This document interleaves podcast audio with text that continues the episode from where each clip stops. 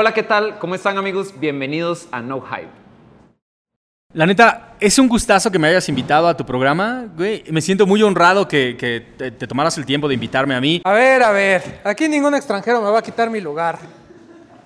Esto es No Hype. Estamos de regreso.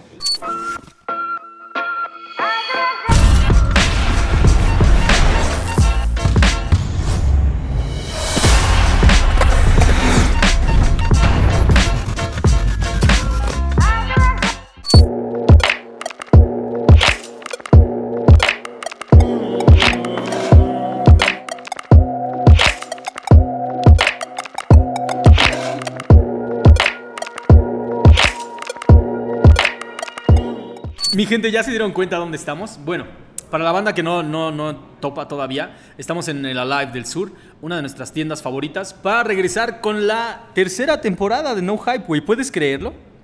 Imagínate, nosotros íbamos a hacer tres programas nada más. Sí, se supone, ese era el plan, como hacer tres programas diferentes, ya de ahí ver qué pedo. Pero la gente, la gente quiere, güey. La gente necesita. Que pide. darle a la gente lo que A- pide. hasta tuvieron que revivir la Stop Nights para Ajá, así como sí, en- güey, en, sí. lo que regresa la tercera temporada de No Hype. No, Late Stop Nights creo que va a ser una onda diferente porque es obvio que el tío Romy es tenis y nada más. O sea, ¿en serio lo ves hablando con gente que tiene tatuajes? Muestran pies. Pues no tengo ni tatuaje. No tiene tatuajes, se espanta, güey, se espanta. O Me sea, da miedo. Ajá, le da miedo al señor. Entonces, vamos a ir tacleando temas diferentes en el Late Stop Nights y obviamente No Hype es totalmente dedicado a No Hype. Pero hoy nos vamos a tomar una licencia. Creo que, creo que tenemos... no, es que Lawrence, Lawrence es hype, güey. Lawrence es hype, es OG, es, es un montón de cosas muy cabronas, güey. Muy diferentes. Cae en un montón de casillas y en todas las hace bien, güey. Ser no binario. Gracias, gracias. no, no, no creo, pero gracias. Ser no binario, güey. Exacto. Ajá, danos una introducción, por favor, Román. Bueno, ¿yo por qué? Si Lorenz que se presente, él es el invitado de- desde Costa Rica para el mundo. Bueno, como ya les dije, bienvenidos a mi programa No Hype. Tengo acá a mis invitados favoritos. Eh, estoy aquí de visita desde Costa Rica, compartiendo con mis amigos mexicanos. Para el que tal vez no me conoce, yo hago contenido de moda, de tenis, y me encanta venir por acá. Los tacos son deliciosos, aquí hay muchos tenis. ¿Qué más se le puede pedir a la vida? No solamente eso, ajá, sí, Lawrence creo que, eh, o sea, es como si, si este, si Spielberg dijera, pues dirijo peliculitas, ¿no? Hago videos de bodas, güey. O sea, ajá, sí, sí, no, Filmo, no. filmo documentales. Ajá, si hay por ahí, aviento unos documentales.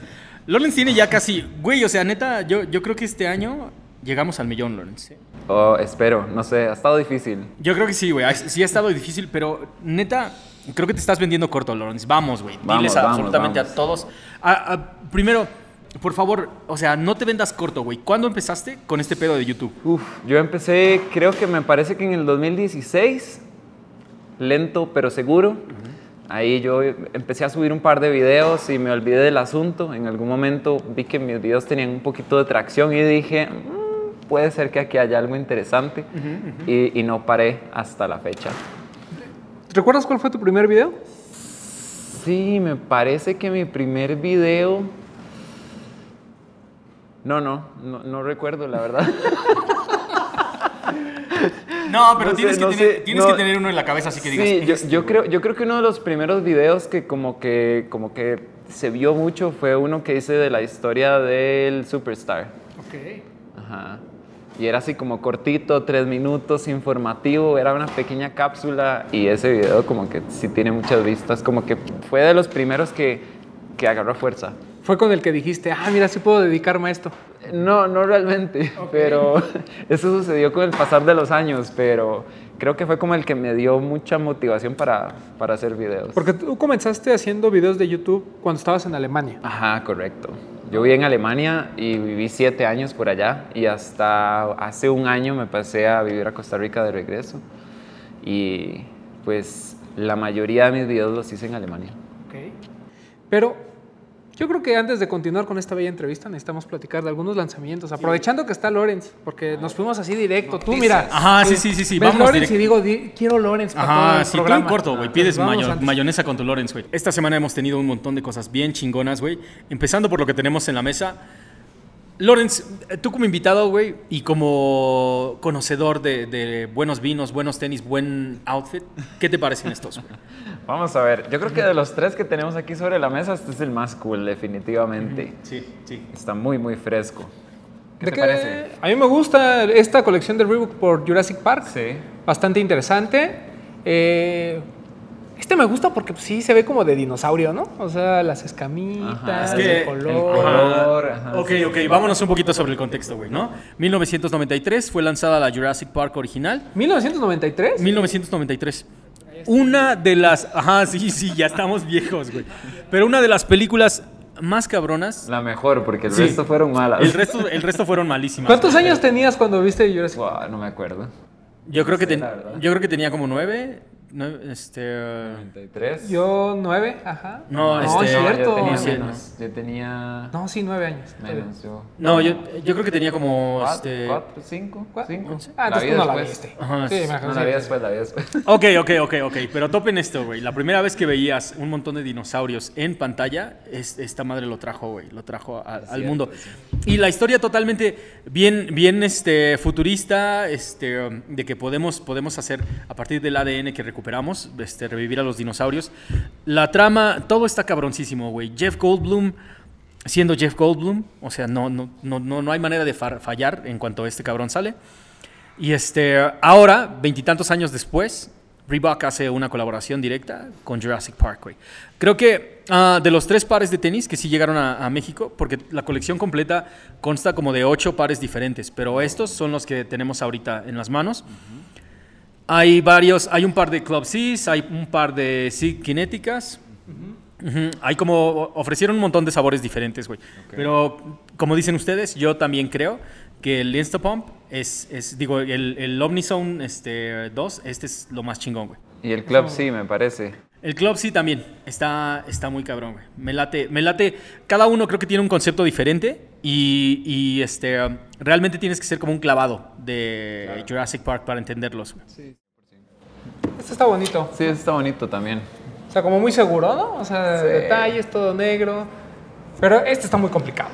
Ese Muy está, complicado. sí está complicado. Es güey. más, reto para el tío Lorenz. ¿Con A qué me ver. voy a poner esto, tío Lorenz? Pues no los ni yo sé, la verdad. Ok, muy bien.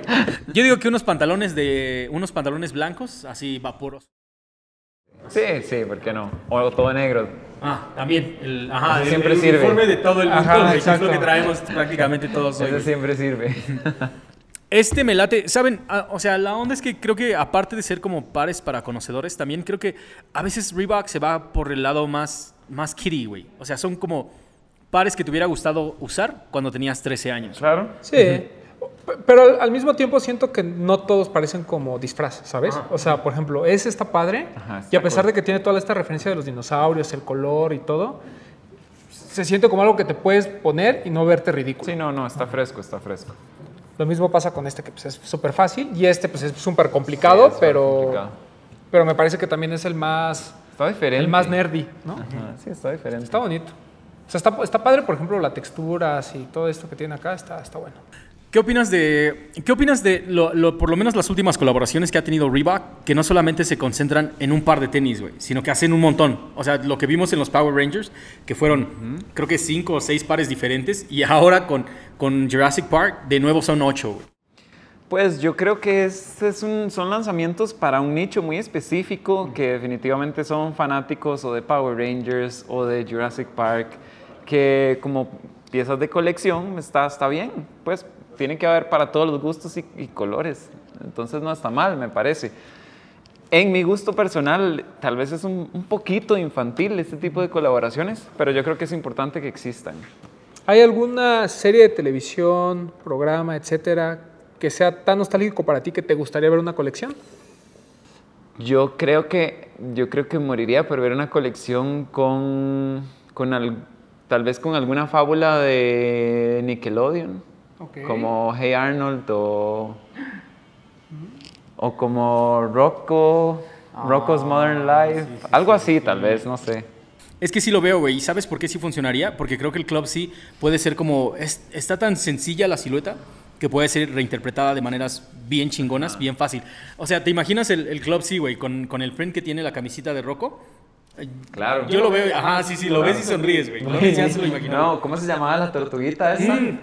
La, el- el- sí, la, la- la camisa que tenía como hawaiana. Ajá. Ok, no, no, no. Increíble. Ese está, y el personaje este es que era como una vaca, güey. Ajá, sí, sí, sí, sí. Creo que esos tres serían. Es que hay un montón de cosas que son explotables y que lo puedes llevar de una manera este, como sencilla, que también te recuerda, o sea, juega con ese pedo de la nostalgia y te recuerda a ti cuando eras niño y que veías esas, esas caricaturas. Y creo que pasa lo mismo con el de Jurassic Park, güey, ¿no? Lo que pasa es que es- son, son colecciones muy difíciles de aterrizar, ¿no? Porque por un lado puedes hacer algo tan sencillo que tenga ciertos detallitos y que vaya a un público mucho más general, ¿no? Y, y que pueda ser utilizado. A este tipo de cosas como Reebok, por ejemplo, el Classic Leather, este que está partido a la mitad que acabamos de ver, pues realmente es algo muy para fan de la película, ¿no? Que a lo mejor nunca te lo vas a poner, pero tienes la pieza de colección, ¿no? Porque representa muchas cosas y pareciera a lo mejor extraño, pero así como hay enfermos como nosotros de los tenis, hay gente enferma de Jurassic Park, o sea que ha visto las películas, tiene los este, items y colecciona cosas, entonces me- a- máximo respeto a esas, a esas personas porque pues, me gusta que la gente sea muy clavado y seguramente muchas de estas piezas van para ellos, por eso es que a lo mejor a nosotros pues lo vemos y decimos "Mm, como que no me lo pondría o no Sí, le entiendo, sí, sí, está sí. bien raro, pero pues la verdad es que son para gente muy fan y es ahí donde las marcas creo que entran en este dilema, ¿no? De que hago algo, algo para el fan o hago algo para el general. Yo creo que estuvo muy bien logrado este, el de Toallín.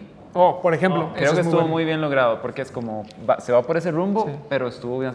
Cualquiera se lo puede comprar, lo- o sea... No, y, y además ese, por ejemplo, en particular, me parece que es para, para los drogadictos, ¿no? Entonces, pues no es, no es para el fan de South Park, es para la gente que, que fuma mota. No, no, pero ¿por qué? No, Este, güey, es que, es que el tío Román es una tía escandalizada, güey. Ahorita está ruborizada así de para los drogadictos.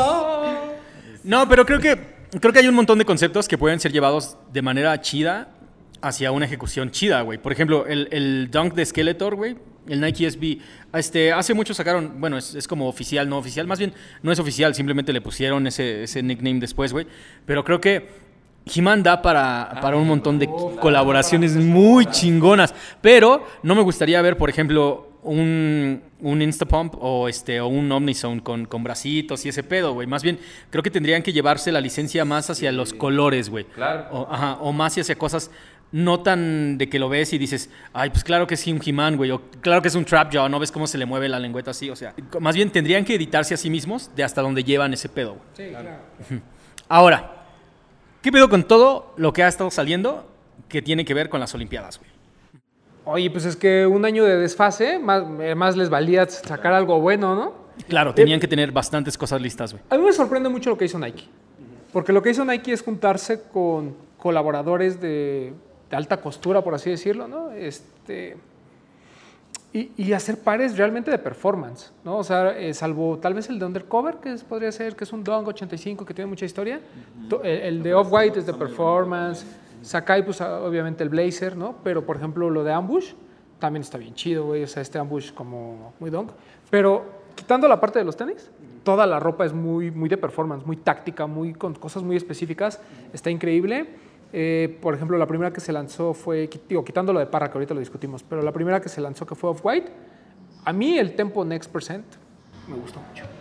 Está muy diferente. A mí me gusta que Off-White haga eso con, con, con, con siluetas que no es el retro, el, el, el que por defecto se va a vender, Sí. sino que me gusta que experimente. Y la ropa Ajá. bien, ¿no? La pared. Sí, la ropa está muy cool. Los Sí, creo que- pantalones están increíbles. Sí, creo que creo, este, eh, eso es lo que esperamos ver, güey. O sea, no solamente quiero ver, quiero ver qué te pareció lo del pasado, sino más bien diseña a partir de lo que estamos viviendo ahora para ver también lo que sigue en el futuro, güey. Sí, que, que lamentablemente, pues obviamente los pares son caros porque de por sí son de performance y son, son ¿Cierto? el precio ¿Cuán- es alto. ¿Cuánto era el retail? ¿Dos? ¿Qué? 260 dólares, una cosa así. Sí, güey, pero o sea, compres un off-white o no un off-white, eso es, o sea, eso es Sí, eso prácticamente lo que te cuesta, cuesta, güey. Sí. Y aparte, eh, por ejemplo, es donde menos suerte tiene a lo mejor Virgil, porque pues, la gente está esperando el retro, ¿no? Pero lo vimos con el Terra Kyger, lo vimos con el Waffle, lo vimos con... eh, hay, hay otro, ¿verdad? Uno más como Chunky, que ahorita se me fue el nombre. El Vaporfly. Ah, el Vaporfly, Ajá, me ajá. parece, sí. O sea, sí hay como varios pares que ha intentado hacer de nuevas eh, siluetas y la verdad es que pues, sin pena ni gloria podemos decirlo. O sea, no es por los que la gente se pelea. Sí, no, güey. Pero están muy, muy buenos. Después salió eh, Undercover, que está inspirado en el básquetbol, el Dunk 85. Sí es una silueta completamente diferente a cualquier Dunk, o sea, sí tiene ciertos cortes muy buenos, ¿no? ¿Está bonito? ¿Te gustó? No lo adquirí, pero sí me gusta. Y además dicen que la calidad es muy buena. Yo la verdad lo compré, no lo he ni abierto, pero sé que está muy bueno. ¿no?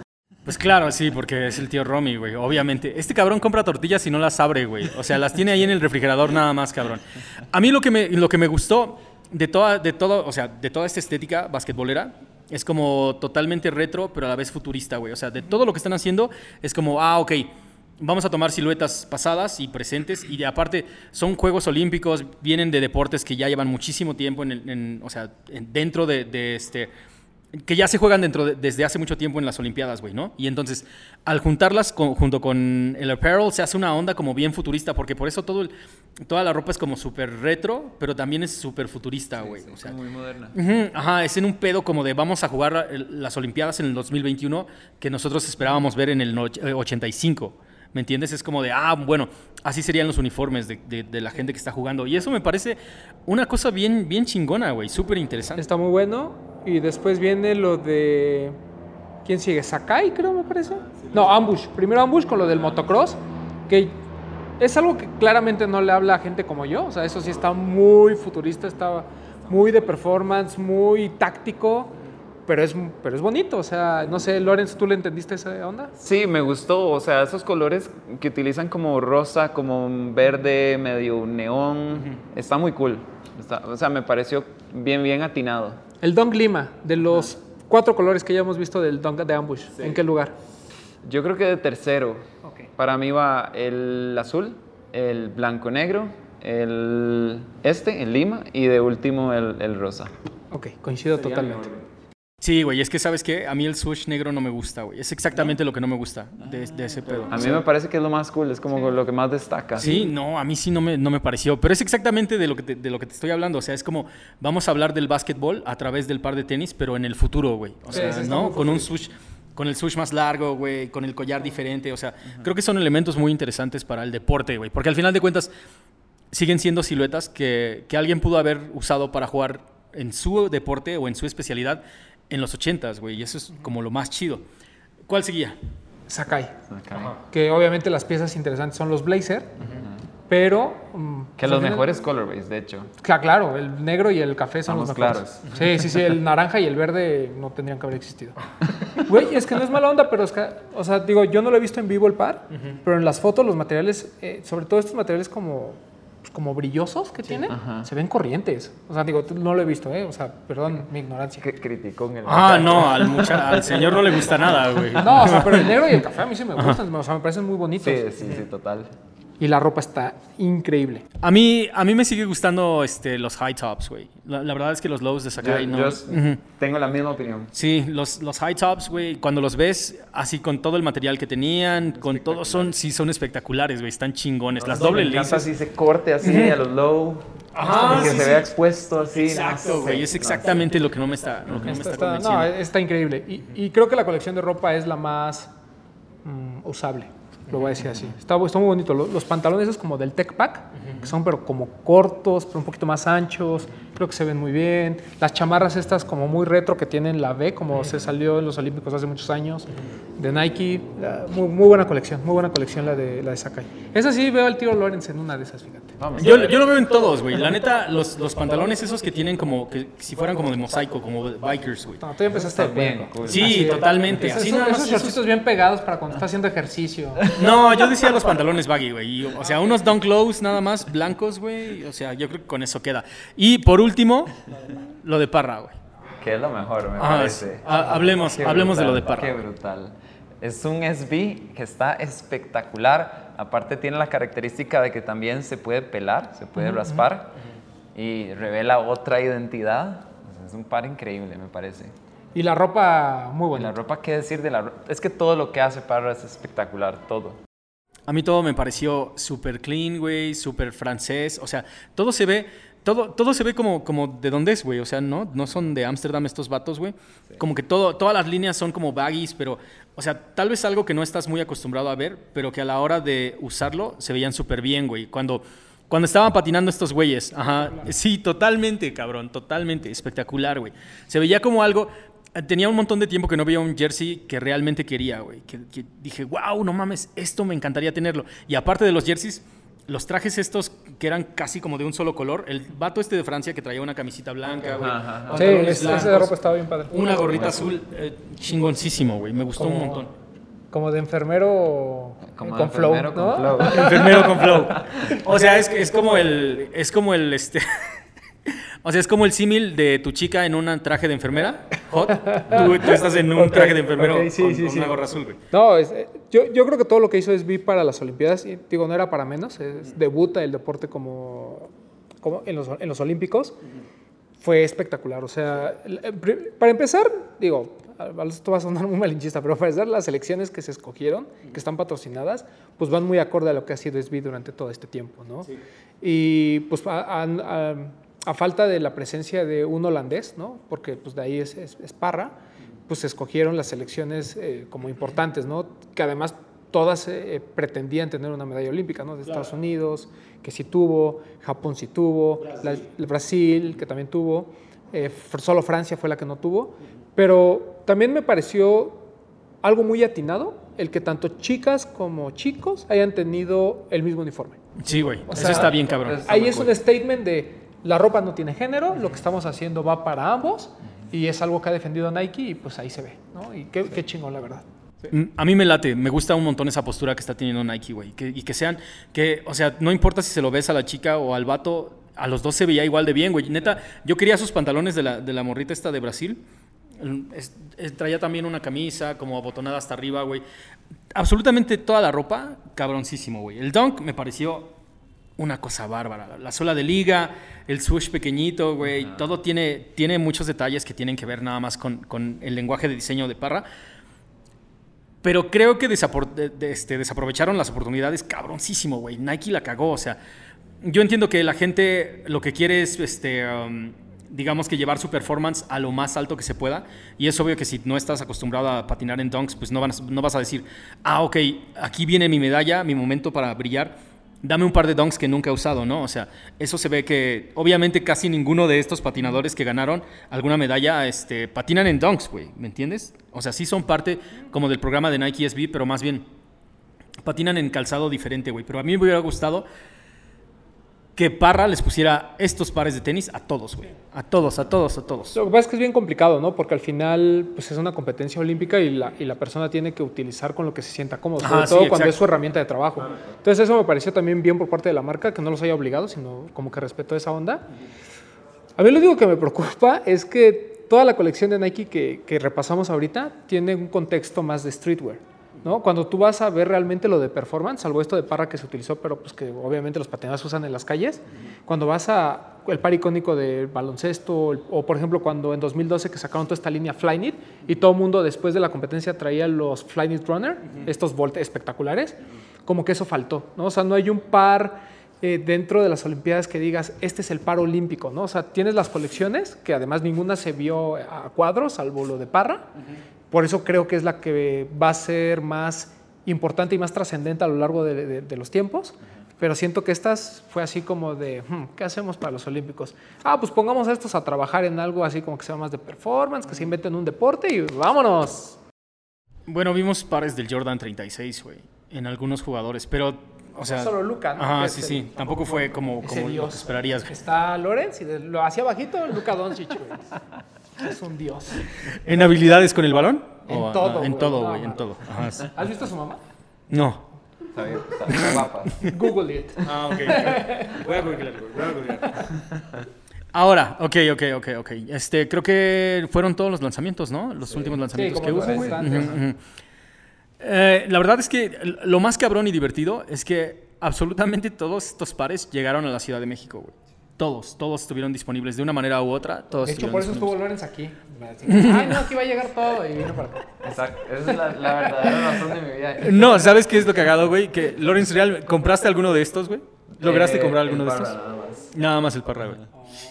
Bueno, te llevas, te llevas algo, güey. Por lo menos te llevas algo, ¿En güey. dónde lo compraste? No, no te puedo revelar todavía. Este cabrón. No, eso, eso no lo puede decir hasta que se vaya, güey. Aguanta, sí. Ya después es como de no hay pedo, güey. Ya en su video lo Ya, ajá, ya en su video lo veremos. Gracias a mis amigos. Ajá, sí. Y muchísimas gracias a mis amigos. El, o sea, el pedo es que, el, el pedo es que, bueno, te diste cuenta de qué tan, qué tan difícil o fácil es agarrar aquí, güey. Y aparte de todas las tiendas, más bien, cuéntanos ahorita, ya que ya taquilamos todos los lanzamientos, cuéntanos ahorita a dónde has ido en la Ciudad de México y háblanos de la escena con, desde vista desde tus ojos. Wow, pues bueno, la escena aquí es completísima. O sea, en mi opinión ustedes tienen de todo. Y llega, me imagino que casi de todo, en realidad. Eh, he visitado la mayoría de las tiendas. Bueno, me llevaron. eh, nos dimos una vuelta por Lost. eh, estuvimos en Stush. Estuvimos en, en Alive, el otro, el, el centro, no este. Estuvimos en. Conocimos, conocimos Soul, conocimos Ami, conocimos Jet, conocimos. Bueno, entré a uno que otro Invictus, entré a otro TAF, entré a un. ah, Se me fue, ¿qué más? A, a 99 Problems, ¿a qué más? No sé, son demasiadas tiendas. Son un chingo, güey. Te faltó, y todavía te faltaron. ¿Fuiste al Barrio Warrior? No, No, no, esa me falta. ¿Fuiste a Major? Eh, esa ya la conozco, sí. Está muy cool también. Es que hay un chingo de opciones, güey. Pero entonces, ¿qué te pareció en comparación a, por ejemplo, Alemania primero? Pues aquí hay muchas más tiendas, digo, concentradas, porque en Alemania también hay muchas boutiques igual, similares, que tienen así productos pues, limitados y colecciones especiales y demás. Pero en la ciudad donde yo vivía, habían tal vez dos tiendas así, eh, Soulbox y Besten, o Besten, que eran como las dos de la ciudad. Que en Alemania está Overkill, está 43,5, que es- tiene un nombre muy extraño. está, muchísimas, Asphalt Gold, pero todas como en ciudades Ok. aparte. Entonces yo creo que aquí más bien en esta ciudad como que se concentran muchas tiendas y la experiencia de ir a comprar es, es muy buena. Nosotros siempre defendemos que las tiendas en México son físicamente muy bonitas, o sea, a nivel También, arquitectónico, también. ¿no? Eh, pero so- nosotros no viajamos, Lorenz. Tú sí. No, Cuéntanos, no, yo, yo ¿sí? sé que sí, yo sé que sí, ya, no me inventes. Pero coincides en esta parte de... De, sí, definitivamente. Las tiendas por dentro tienen toda su temática, como que se diferencian muy bien las unas de las otras. Eh, son muy bonitas, bien iluminadas, que eso me gusta mucho, y amplias. Por ejemplo, me encantó, bueno, esta es súper amplia, me encantó el espacio que tiene Soul, increíble también. Eh, me gusta mucho la parte de arriba de Lost, perfecta para hacer como una exhibición de algo, presentar una colección. No sé, tienen espacios increíbles, me gusta mucho. Sabes que anduviste ahí en la fiesta del Bertungas, ¿va? Sí, ahí anduvimos. Oye, sí, espérate. ¿Puedes hablarnos de eso? Esa creo que fue la, la primera chamba que tuviste llegando aquí a México. ¿no? Sí, que, que me deben mi cheque todavía. Caray. Ah, sí. En exclusiva, Lorenz Ah, nos sí. dice, Bert me debe dinero. Ah, sí. Ven, me debe dinero, págame mi dinero. No, pues, ¿qué te cuento? A mí, Román me adelantó que, que Bert iba a tener esta colección. Ya medio la había visto en redes y le pregunté a mi amigo que si yo podía grabar, porque me, me parece que el contenido estaba súper bueno. Y Bert me dijo, nos invitó a mí y a Gaby, Gaby es mi pareja, que, que si queríamos ir a hacer las fotos con él. Y sucedió todo súper espontáneo y nos divertimos. Salieron cool las fotos. Sí, las fotos Sí sí salieron. muy buenas. Sí, la neta, sal- sí salieron chidas. Y las playeras, la mercancía está chida, güey. la neta, o sea, no, no hype, en serio, están, están bonitas, güey. Sí, sí, están bonitas. Yo creo que la calidad de los textiles y de las, y de las cápsulas que, que sacan aquí eh, son muy buenas. Sí, que, que es algo que hemos tratado también como de hacerle entender a la gente un poco, ¿no? O sea, lo platicamos que cuando vamos a alguna tienda en Estados Unidos, ¿no? Extra Butter o en Europa, ¿no? Siempre buscas como el souvenir de la tienda, ¿no? Siempre dices, ay, qué padre tener una playera de Sneaker and Stuff o algo así. claro. Y aquí en México no lo teníamos, ¿no? La verdad es que las, no todas las tiendas tienen esta facilidad de sacar su merch. Eh, los la encontró, encontró un nicho, encontró una forma de hacerla también eh, pues atractiva para el consumidor. Pero pues bien podrían haber hecho una camiseta cualquiera con un estampado que diga Lost y pues ellos han tratado de buscar temáticas, han tratado de buscar sobre todo calidad y ahorita estas colaboraciones, por ejemplo, como una muy exitosa como la de los de los tenis o estas más o menos exitosa como la de Ver, Ajá, pues más- va, más o ¿no? menos. Está, está- está bien.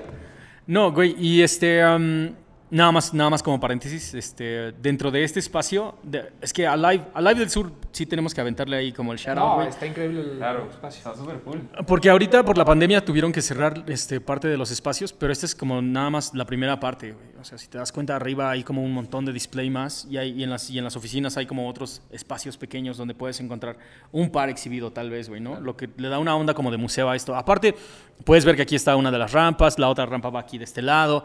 Como que siempre tienen ahí cosillas locochonas pasando, güey. Es una, además es una tienda No había que... visto pues, que era un proyector esto. sí, sí, sí.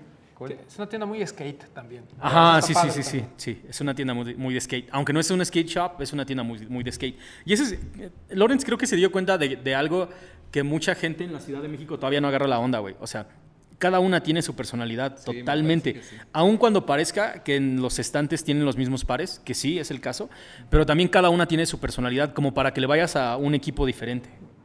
Claro.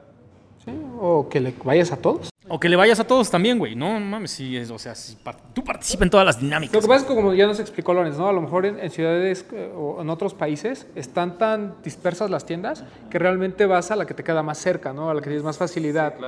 Y, y recuerden que el tema de las tiendas de energías, pu- pues es crear comunidad, ¿no? Entonces por eso normalmente están tan separadas. Aquí en México lamentablemente pues todas se concentran, hay unas más cercas que otra, pero como bien dicen, o sea, cada una tiene su personalidad, cada una la atención es diferente, el la espacio físico es diferente y pues va a ser en donde te guste más que te atiendan, donde vas a escoger comprar. Ahora, espera, ya vamos, o sea, esto no se trata de ti y de mí, güey. Esto se trata de Lawrence. Esto tiene que ser de Lawrence, 100% Lawrence. Lawrence, háblanos de tu carrera, güey. O sea, ok, empezaste con los videos, el Superstar fue el que despegó. Creo que sí, sí. ¿Cuándo, em- cuándo empezaste a meterle tu personalidad a los videos? ¿Y cuándo dijiste, esto va por muy buen camino, vamos a seguirle por aquí? Pues yo creo que con el tiempo fui subiendo videos. Al principio yo hacía un contenido como muy de, de- de caballero, de señor de- de corbatita, sí, sí. y siempre me han gustado los tenis y cuando allá viviendo en Europa la gente utiliza muchos tenis porque camina mucho, entonces fui comprándome tenis y me pareció que estaba cool hacer videos de tenis. Entonces ahí poco a poco fui haciendo los videos estos de tenis. Siento que tal vez como a los yo diría que tres años de hacer videos empecé a ver que, que iba para algún lado, que no estaba perdiendo mi tiempo. y, y creo que sí, como que, bueno, siempre con muchas ganas y, y, mm, como que sucedió, como que sucedió sin planearlo mucho. Yo tenía mi trabajo regular y llegaba a la casa a grabar durante las noches y editaba en las madrugadas, dormía pocas horas. En realidad tenía dos trabajos de tiempo completo. Y en algún momento tuve la suerte de que pues la gente me apoyaba y mi canal creció y, y me dio la oportunidad como de dejar de trabajar para alguien más y empezar a trabajar para mí mismo. Y bueno, Gaby y yo hacemos todo, somos un equipo, pero pues sí, tal vez desde hace un año y medio para acá me dedico solo a creación de contenido. Ah, cabrón, güey. Híjole, güey. Es un, ese es un paso bien cabrón, güey. Es, es fuerte. cañón. Da, Bien. da un poco de incertidumbre al principio, eh, pero es muy cool. Claro, igual nosotros también, o sea, el Tavo y yo, igual cada quien tenía su trabajo y hace un año y medio más o menos dijimos, vamos a hacer, na- vamos a hacer nada más Laystop. Ah, similar. Sí, y nos aventamos, güey, así más o menos. Pero bueno, no tenemos 800 mil suscriptores todavía, güey, ¿no? No, todavía. Todavía, El- el- todavía. Los números es pura vanidad. Pero son los que dan de comer, papá. Sí, sí, no. pero- Ah, sí. Sí, sí, estamos de acuerdo, pero. Ahora, háblame de este pinche estilo europeo del que todo el mundo habla, pero que muy poca gente conoce, güey. O sea, realmente, realmente los runners son, son ese pedo que tienes que tener. Yo creo que sí. Digo, en Europa se usa muchos runners y yo siempre me he visto muy influenciado por, por la moda europea porque mi papá es alemán y porque aparte yo vivía allá muchos años y me gusta mucho la comodidad que ofrecen los runners. Son flexibles, son livianos, muchos son de muy buena calidad, entonces me fascinan. Yo creo que todo el mundo debería tener runners. O sea, es parte de, es como parte del arsenal que una persona debe tener como en su, Anoten eso, ¿eh? Anoten. Así anoten ahí. Comprarme un runner, no usar tanto Jordan. vamos, vamos a irnos sobre eso, güey, porque, o sea, si tenemos al gurú del estilo aquí, hay que aprovechar y aventarle Ah, ese tipo de, de preguntas, güey, totalmente. Porque aparte, yo he visto en el canal que sí ya tiene una personalidad propia totalmente, o sea, ves algo y, y es indiscutiblemente Lawrence, güey, ¿no? Entonces, ¿Cómo es que después te animaste? Porque ya una vez que los tenis ya estaban recorriendo, yo he visto también que haces como videos diferentes, güey. todo, Ujú, todo. De todo, ¿no? Sí. ¿Cómo es que te animaste a hacer el de cómo rasurarte los tanates, güey? O sea, te lo juro, yo acuerdo, yo vi el de los tanates y dije, ah, no, este güey está en ese ¿Y pedo". se le ven? No, No, no, no tengo idea, güey. Utilizo frutas, utilizo frutas. Les voy a contar la anécdota, amigos. Resulta que, bueno, yo hago videos de, de toda clase, tanto de tenis como de, bueno, cuidado facial o, no sé, tendencias o en todas las direcciones de la moda, o- por- porque, porque me gusta la indumentaria en general. Pero eh, resulta que yo consumía contenido de un canal de estilo que yo veía que la gente constantemente le escribía en los comentarios que quería ver un video de cómo rasurarse los huevos. Y yo, y, y yo vi la oportunidad. Entonces yo dije, si este brother no va a hacer ese video, yo lo voy a hacer. Y para mi sorpresa, pues le fue muy bien. Es que esa es, esa es una de las dudas que todo caballero del siglo XXI tiene, güey. O sea, es como, el, es como un paso extra, ¿no? Pero, pero dejemos de hablar de rasurada de huevos, güey. O sea, Sí, si no nos vamos a quedar nada más en este No, tema. ya güey. me prendí. Ajá, porque ya aparte el román ya se prendió, güey. Sí, sí. Ok, ahora. Ya, ya pasamos lo de los huevos, güey, ¿no? Ya, ya pasamos ese pedo. ¿Cómo fue, ¿Cómo fue tu primer acercamiento? Porque una vez que empiezas a hacer YouTube, y también nos hemos dado cuenta de eso, este, um, al principio es mucho lo que te gusta a ti, pero también de repente las marcas se empiezan a acercar a ti, güey. Y te dicen, oye, Lorenz, ¿crees que podrías empezar a hablar de esto y esto? ¿Cómo fue ese pedo? ¿Cuáles se, se empezaron a acercar a ti? ¿Y cómo fuiste llevando todo eso? ¿Cómo fuiste navegando ese barco, más bien? como el trabajo con marcas, así. Pues me sucedió de una manera bastante interesante porque yo tenía este deseo de trabajar con StockX y le mandé correos a StockX a lo largo de tal vez unos seis meses, súper insistente. Y un día de suerte recibí un correo de vuelta y resulta que como que aceptaron trabajar conmigo y querían pues hacer un video de mi canal, patrocinarme un video. En aquel entonces creo que no habían trabajado con ningún canal latino, entonces tuve la suerte de ser el primero y hice muy buena relación con la persona que trabajaba en, como en marketing digital en StockX, que después se movió para otros rumbos y como que me llevó con él y me conectó con mucha gente en el en- no en el medio, pero como en marcas internacionales, por decirlo de alguna manera, y me abrió toda una puerta y una oportunidad de trabajar con, pues, con marcas, marcas de ropa porque se adecuaba a mi contenido, marcas de tenis también o, o plataformas como StockX, como Stadium Goods o como Farfetch y he tenido la suerte y la dicha de trabajar con, con marcas que, que para mí ha sido increíble porque en realidad esa fue como una de las primeras, de las primeras cosas que me permitió independizarme. Sí, una vez, o sea, una vez que las marcas empiezan a creer en ti, es como de, aquí está el cheque, papá, ¿no? Aquí está la quincena. Pero yo creo que más que eso es como ese apoyo económico que necesita un creador para no depender totalmente del contenido que vive en YouTube porque, porque es muy difícil. Sí, está cabrón, güey. Es- está, está difícil. Entonces, sí. Pero entonces, eh, tú en algún momento, mientras estabas en Alemania, ¿por qué es que decidiste hacerlo simplemente latinoamericano, güey? Y no, y no empezar a hacer contenido en, en alemán y hablar de las, de las historias que tienen las tiendas de Alemania y todo lo que está sucediendo allá, güey. Claro, porque el, el español es mi, mi idioma eh, materno. Yo en algún momento me contemplé hacerlo en inglés, tal vez, porque dije, ok, puedo hacerlo en inglés, creo.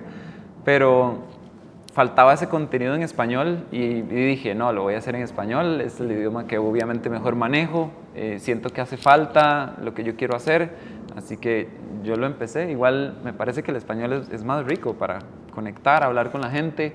Aparte de los idiomas más hablados en el mundo, no tenía mucho sentido hacerlo en alemán, creo, sabiendo que tampoco hablaba perfecto alemán, entonces fue como, no, español. No, aparte, bueno, o sea, estando en Europa y teniendo como acceso a todas estas tiendas y eso, ¿alguna vez te acercaste a alguno de ellos? Sí, varias veces me acerqué a las tiendas en Alemania, pero siempre era rechazado porque no tenía un público este, que hablaba alemán. Ok. Entonces no tenía manera de cómo que me facilitaran tal vez acceso a algo para yo hacer contenido, nada, cero posibilidades. Así como de, si no le hablas a mi comunidad, como para qué te necesito. ¿no? Exactamente. Ok. Como que no, que no tiene sentido. O sea, ¿por qué me, por qué me darían a mí acceso por algún... Claro. No, no había sentido. Román. Y tú lo tienes todo, güey, y nadie te, no, no le caes bien a Y yo nadie. no, no, no hago contenido. Ajá, si no, no- no creas contenido, Yo güey, nomás o me sea- presento así donde me llaman, llego, Ajá, sí, sí. ah, digo pendejadas y me voy. o sea, así como... Güey, ahora, ok, ya estás corriendo con este pedo. Una vez que agarras tracción y empiezas a trabajar con todas estas marcas. Una, eh, como dijiste tú, los cheques te dan la posibilidad, aparte de crear, pa- para, es, como, es como una estampa de, de aprobación, porque para que una marca diga, aquí está mi dinero, güey, represéntame, porque al final de cuentas tú representas a la marca cuando te pagan por hacer algo. todo ese, toda, todo ese, este, digamos, el patrocinio te abre aparte posibilidades para que puedas experimentar diferentes cosas dentro de tu contenido. ¿Qué fue lo que empezaste a hacer una vez que ya empezaste a ganar como ese chequecito de, de que ya estaba seguro? En cuanto a contenido, yo creo que tal vez he adecuado mis videos conforme iba trabajando con marcas de ropa, tal vez. Siempre he aceptado como contratos que, que, que me gustan con marcas. Yo siempre he trabajado con marcas que creo que me gustan, eh, porque bueno, uno cuando se dedica a hacer contenido y, y llega a una posición en la que la gente lo apoya y, y tiene ciertos números, sí te buscan marcas, pero, pero muchas veces es como, no sé, juegos chinos, que yo no voy a patrocinar juegos chinos, o, o no sé, páginas de gaming, que yo no, no hago gaming, no juego nada. Entonces, yo creo que, no sé, tal vez uno que otro video de outfits, tal vez para adecuar una marca de ropa, uno que otro video de más de cuidado personal como para acoplar o hacer una integración de marcas de productos, no sé, cremas, cuidados facial, eh, así, más o menos. Aparte, y es que aparte creo que, como que yo por lo menos lo he visto, güey, sí, sí te dedicabas a este pe- pedo de los tenis, pero como que ya estás abriendo un abanico completo de caballerosidad, güey. Así como de todo lo que tiene que ver con el caballero del siglo XXI. Yo, yo creo que siempre lo he hecho, pero ha habido como etapas, como que hay varias etapas en las que hacía más videos que no tenía mucho que ver con tenis, tal vez porque en ese momento no compraba tantos tenis. Hay otras etapas en las que solo subía videos de tenis porque tal vez era lo más buscado, lo más popular o había muchos lanzamientos o muchos tenis muy buenos. Creo que, de hecho, el 2018 me parece que fue un buen año que subí muchos videos de tenis porque salió mucho. Em, Tal vez el año pasado hice muchos videos de otro tipo porque siento que por un tema de pandemia no hubo tanto. Entonces ahí siempre he ido adecuando mi contenido conforme, como, conforme se va comportando como el, el mercado, lo que se busca, lo que se quiere, más o menos. ¿Cuántos videos lanzas por semana, Lorenzo? Como mínimo, intento como mínimo dos, idealmente tres. Ok. Para que no crean que es uno al mes. Ajá, Ah, sí, no, no, no, no. No, uno no puede dedicarse a esto haciendo uno al mes. ¿Hay alguna marca que te haya emocionado que se hayan acercado a ti? Sí, definitivamente. Yo creo que, bueno, la primera fue StockX, que me encantó trabajar con ellos. Después me encantó trabajar con Stadium Goods. Con ellos trabajé varias veces. Eh, era para mí un sueño realmente estar trabajando con ellos. Eh, yo no, cuando empecé jamás me hubiera imaginado que eso iba a pasar. Me emociona mucho. eh, de hecho, estoy trabajando con una marca que me gusta mucho de ropa, que se llama Pangaya, que Muy ellos buena. tienen como una dirección ahí, cuidado al medio ambiente, que es, es bastante cool. Eh, ¿Qué más? No sé, hay varias. Me, me gustan. ¿Cuál otra te puedo decir? Me gusta recomendar productos que yo siento que son buenos Ok. y que la gente pues le puede sacar provecho a algo. Y del otro lado, ¿hay alguna marca que, con la que sueñes trabajar? Sí, claro, sí, definitivamente. Yo creo que me gustaría trabajar con marcas, tal vez de ropa, pero de varios rangos, de rango medio, así costeable para, digamos, para la masa. Me gustaría trabajar con ASOS, que nunca he tenido la oportunidad. Me encantaría trabajar con alguna marca de lujo en algún momento de mi vida. Eh, me encantaría, pues, no sé, tal vez trabajar con, no sé, esas, esas pueden ser dos, tal vez, como ASOS y alguna marca de lujo. Me encantaría. Marcas ticas, Marcas costarricenses. ticas. Perfecto. Eh, tengo un amigo que tiene una marca que se llama Revival Streetwear, que es De hecho, es esta que anda Poxte. Muy buena. Sí, que es muy bueno. Eh, conocí a Jorge hace como tal vez unos tres años, dos años, en una visita aquí a Costa Rica. Y me encantó lo que hacía. O sea, tiene, tiene muy bueno. Yo creo que hay, hay que apoyar más el diseño local, el diseño nacional. De hecho, el otro día que andábamos en tour de tiendas, Gaby también se compró como una, una blusa de, de un diseñador aquí mexicano, que estaba muy bonita. Y son esas piezas que, que no es como la típica eh, t-shirt o playera que se le ve a, a Ok, todo el ok. mundo. A todo el mundo. Sí. Sí, sí, porque además, o o sea, muchas veces, obviamente, cuando eres creador de contenido, Ajá. pues sueñas con tener lo, lo que masifica, ¿no? O sea, por ejemplo, que te patrocine Nike, Adidas, Sí. este... ah, bueno, eso sería un sueño. Nunca he tenido la oportunidad de trabajar con una marca así de grande. Pero siempre también el apoyo de las marcas locales creo que es muy interesante, ¿no? Sí, Porque siempre. eh, siempre está este tema de, de- de quién es el importante en la colaboración, ¿no? O sea, Claro. cuando, obviamente cuando Nike se acerca a ti dices, bueno, ok, este, pues Nike a lo mejor no tiene la necesidad ni de voltearme a ver, ¿no? O sea, es, es Nike el, No, el claro, gigante. claro. Y, y, al- y viceversa, ¿no? Cuando, cuando ves a, a una persona que tiene, está empezando su marca, que, que está haciendo bien las cosas, pues también él te ve a ti como inalcanzable, ¿no? Como decir, no, pues es que a ver, Loren, si me contesta. A ver si ¿no? me Como contesta, este mamador que le va manda mensajes y nunca contesta, así han Muy, de muy decir. famoso. Yo le contesto absolutamente a todos, güey. A la hasta la gente que me dice huevos nada más, pues también huevos para ellos, güey. O sea, lo, lo que es, güey. Pero si puedo contestarle, le contesto a todos. Ahora, espera. Ok, Lorenz, estabas en Alemania, güey, ¿no? Tenías en las manos absolutamente todos los pares de tenis que querías. Me imagino que en Costa Rica es un poquito diferente, güey. En Costa Rica es un poquito diferente porque es un mercado muy nuevo. Hay una tienda que está empezando a traer eh, pues, lanzamientos, pero son lanzamientos generales. Y una que otra colaboración que llega a la región, pero es, es algo que al mismo tiempo es emocionante porque es como está empezando, está muy fresco, hay mucha oportunidad de hacer muchas cosas. eh, pero la, la oferta sí es, sí es limitada porque es solamente una tienda la que está haciendo es- este tipo de cosas. Eh, ajá, y digamos que ese es como, o puedes describirnos de manera más amplia la escena en Costa Rica, ¿qué es lo que hay? Porque tiene que haber algo. O sea, y nosotros lo vimos también en Colombia, donde, donde ellos, según yo, hace unos años estaban como nosotros estábamos hace 10 años, pero esos güeyes en 3 años lograron... Muchos lograron este, sobrepasar muchos baches que a nosotros nos costaron un No, pues hasta en Guatemala. Ajá, sí, hasta en Guatemala, güey. Yo creo que en Costa Rica hay un tema de que es, es muy pequeño, o sea, la comunidad es muy pequeña. De hecho, tengo un amigo que corre un medio que es la cuenta como más importante de Costa Rica, que se llama Tico Sneakerhead, eh, que él como que ha logrado unir de cierta manera a, a los, a, a los apasionados, a los entusiastas del mundo de los tenis. Mientras yo vivía en Alemania, pues él me imagino que hizo, ha juntado toda esa comunidad. Y es pequeña, es pequeña. Te cuento que la gente se emociona muchísimo en este momento porque están llegando las cosas. Entonces es como esa emoción de que, wow, no puedo creer que a mi país entra este producto. Eh, tienen un tema de reventa que están como ahí batallando, delicado, que la gente compra mucho para revender y no les encanta a la tienda y a la marca, no sé. Entonces está como en ese balance de si la gente compra los pares para sí mismo o los compra para revenderlos y tienen ese tema ahí en la mesa. Pues nada muy diferente aquí, Sí, ¿no? No, Ajá, sí, no, pero el pedo es que nosotros ya estamos bien maleados, güey. Sí, o sea, ese es el problema. sí, Aquí ya, sí, sí. ya llevamos años haciendo las cosas mal y pues ya después es muy difícil hacerlas bien.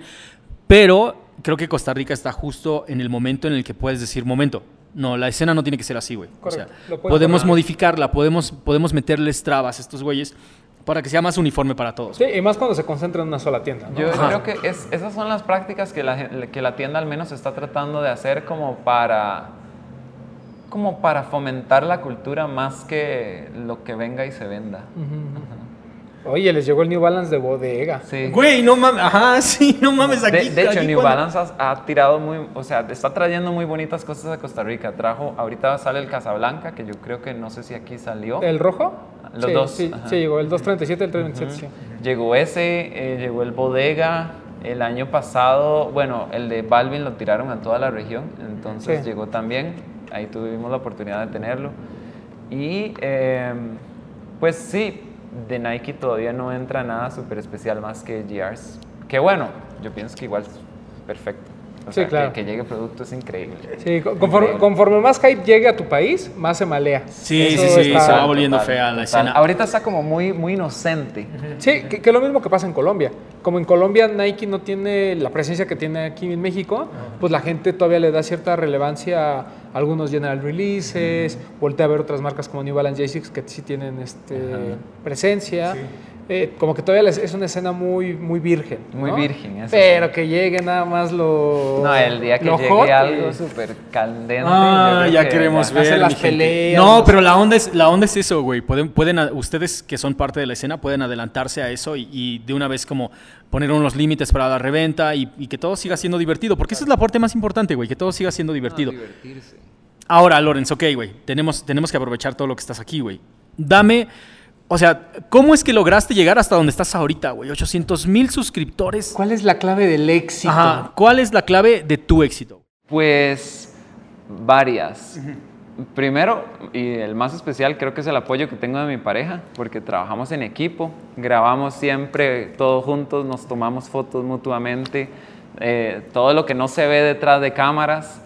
Eh, yo creo que aparte como el compromiso propio por sacar las cosas adelante, o sea, las ganas de hacer las cosas, porque pues, ah, no pasa noches en blanco editando al principio. Eso y, y el apoyo de la gente, que es lo más importante, porque yo no estaría donde estoy o no tendría, tal vez no estaría sentado aquí a la par de ustedes dos si, si la gente no apoyara mi contenido, así que posiblemente me dedicaría a otra cosa. Eh, El honor es nuestro. Aquí el, el gigante en esta colaboración eres tú. Sí, güey, sí, sí, sí. Aquí, aquí, aquí, ajá, sí, sí, sí, sí, El que dice si es rojo o blanco es este, güey. Pero ahora, Roman yo, Manda. ajá, sí, vamos todavía, vamos todavía sobre de esto, güey.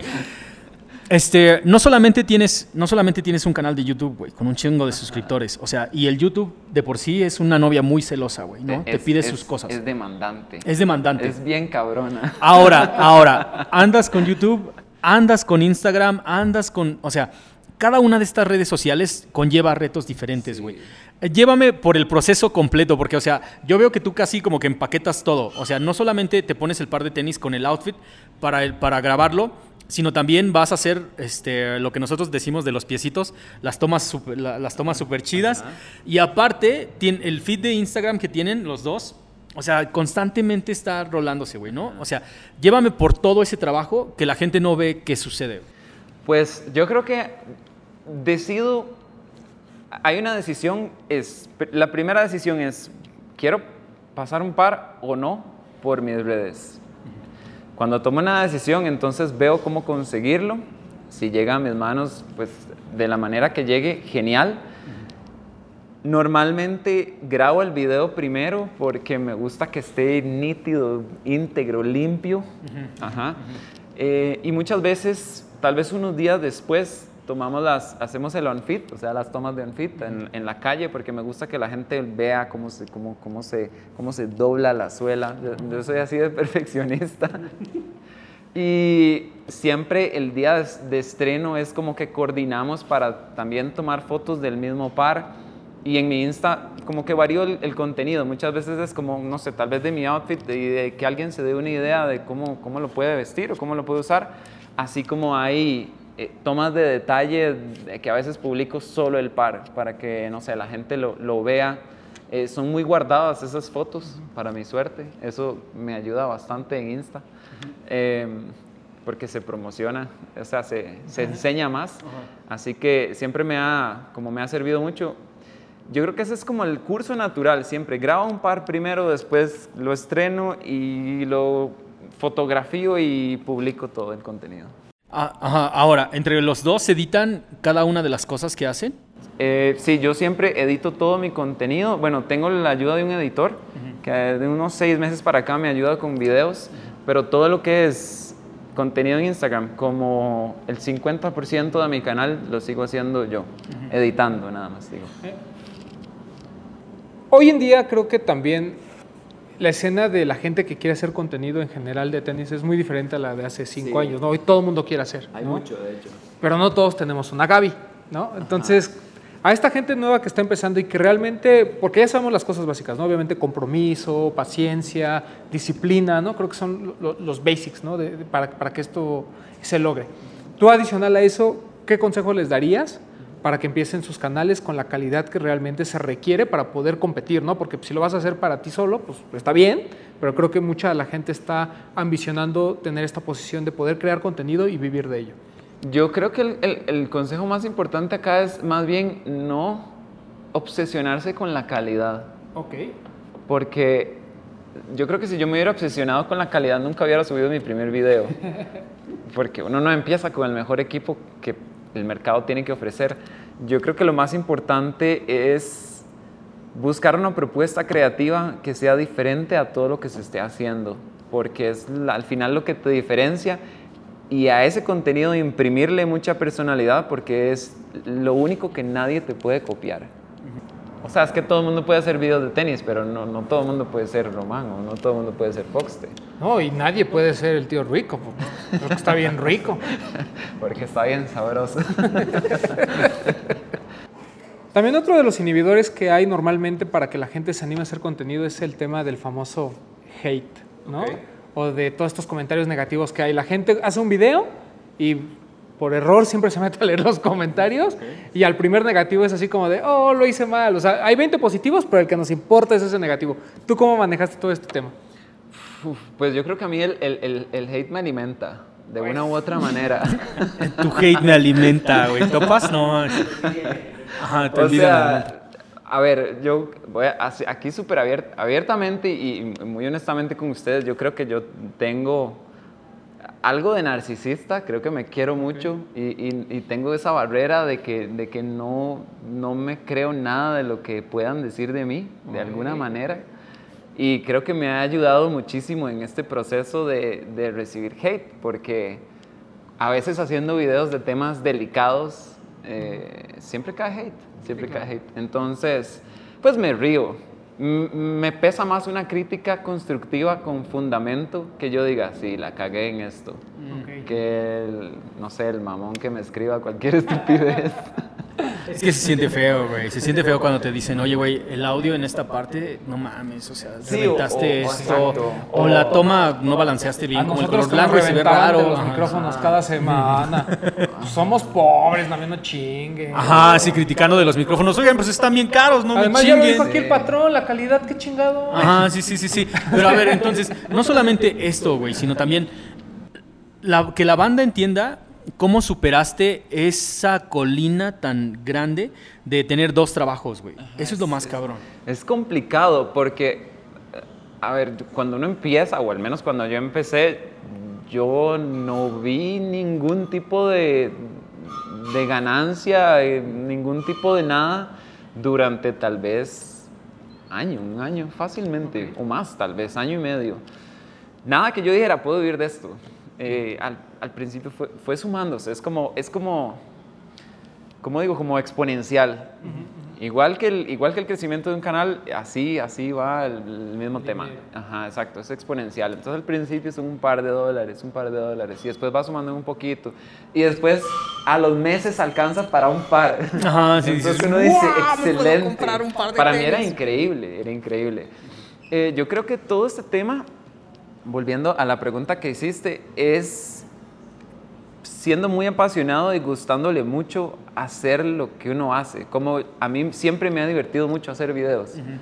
Entonces ese ha sido siempre como mi mayor, mi mayor motivante, mi mayor motivación, no realmente la parte económica. Como que eso ha venido o ha sumado de, de los años y a lo largo del- de la carrera y del proceso, pero hay que, hay que gustarle.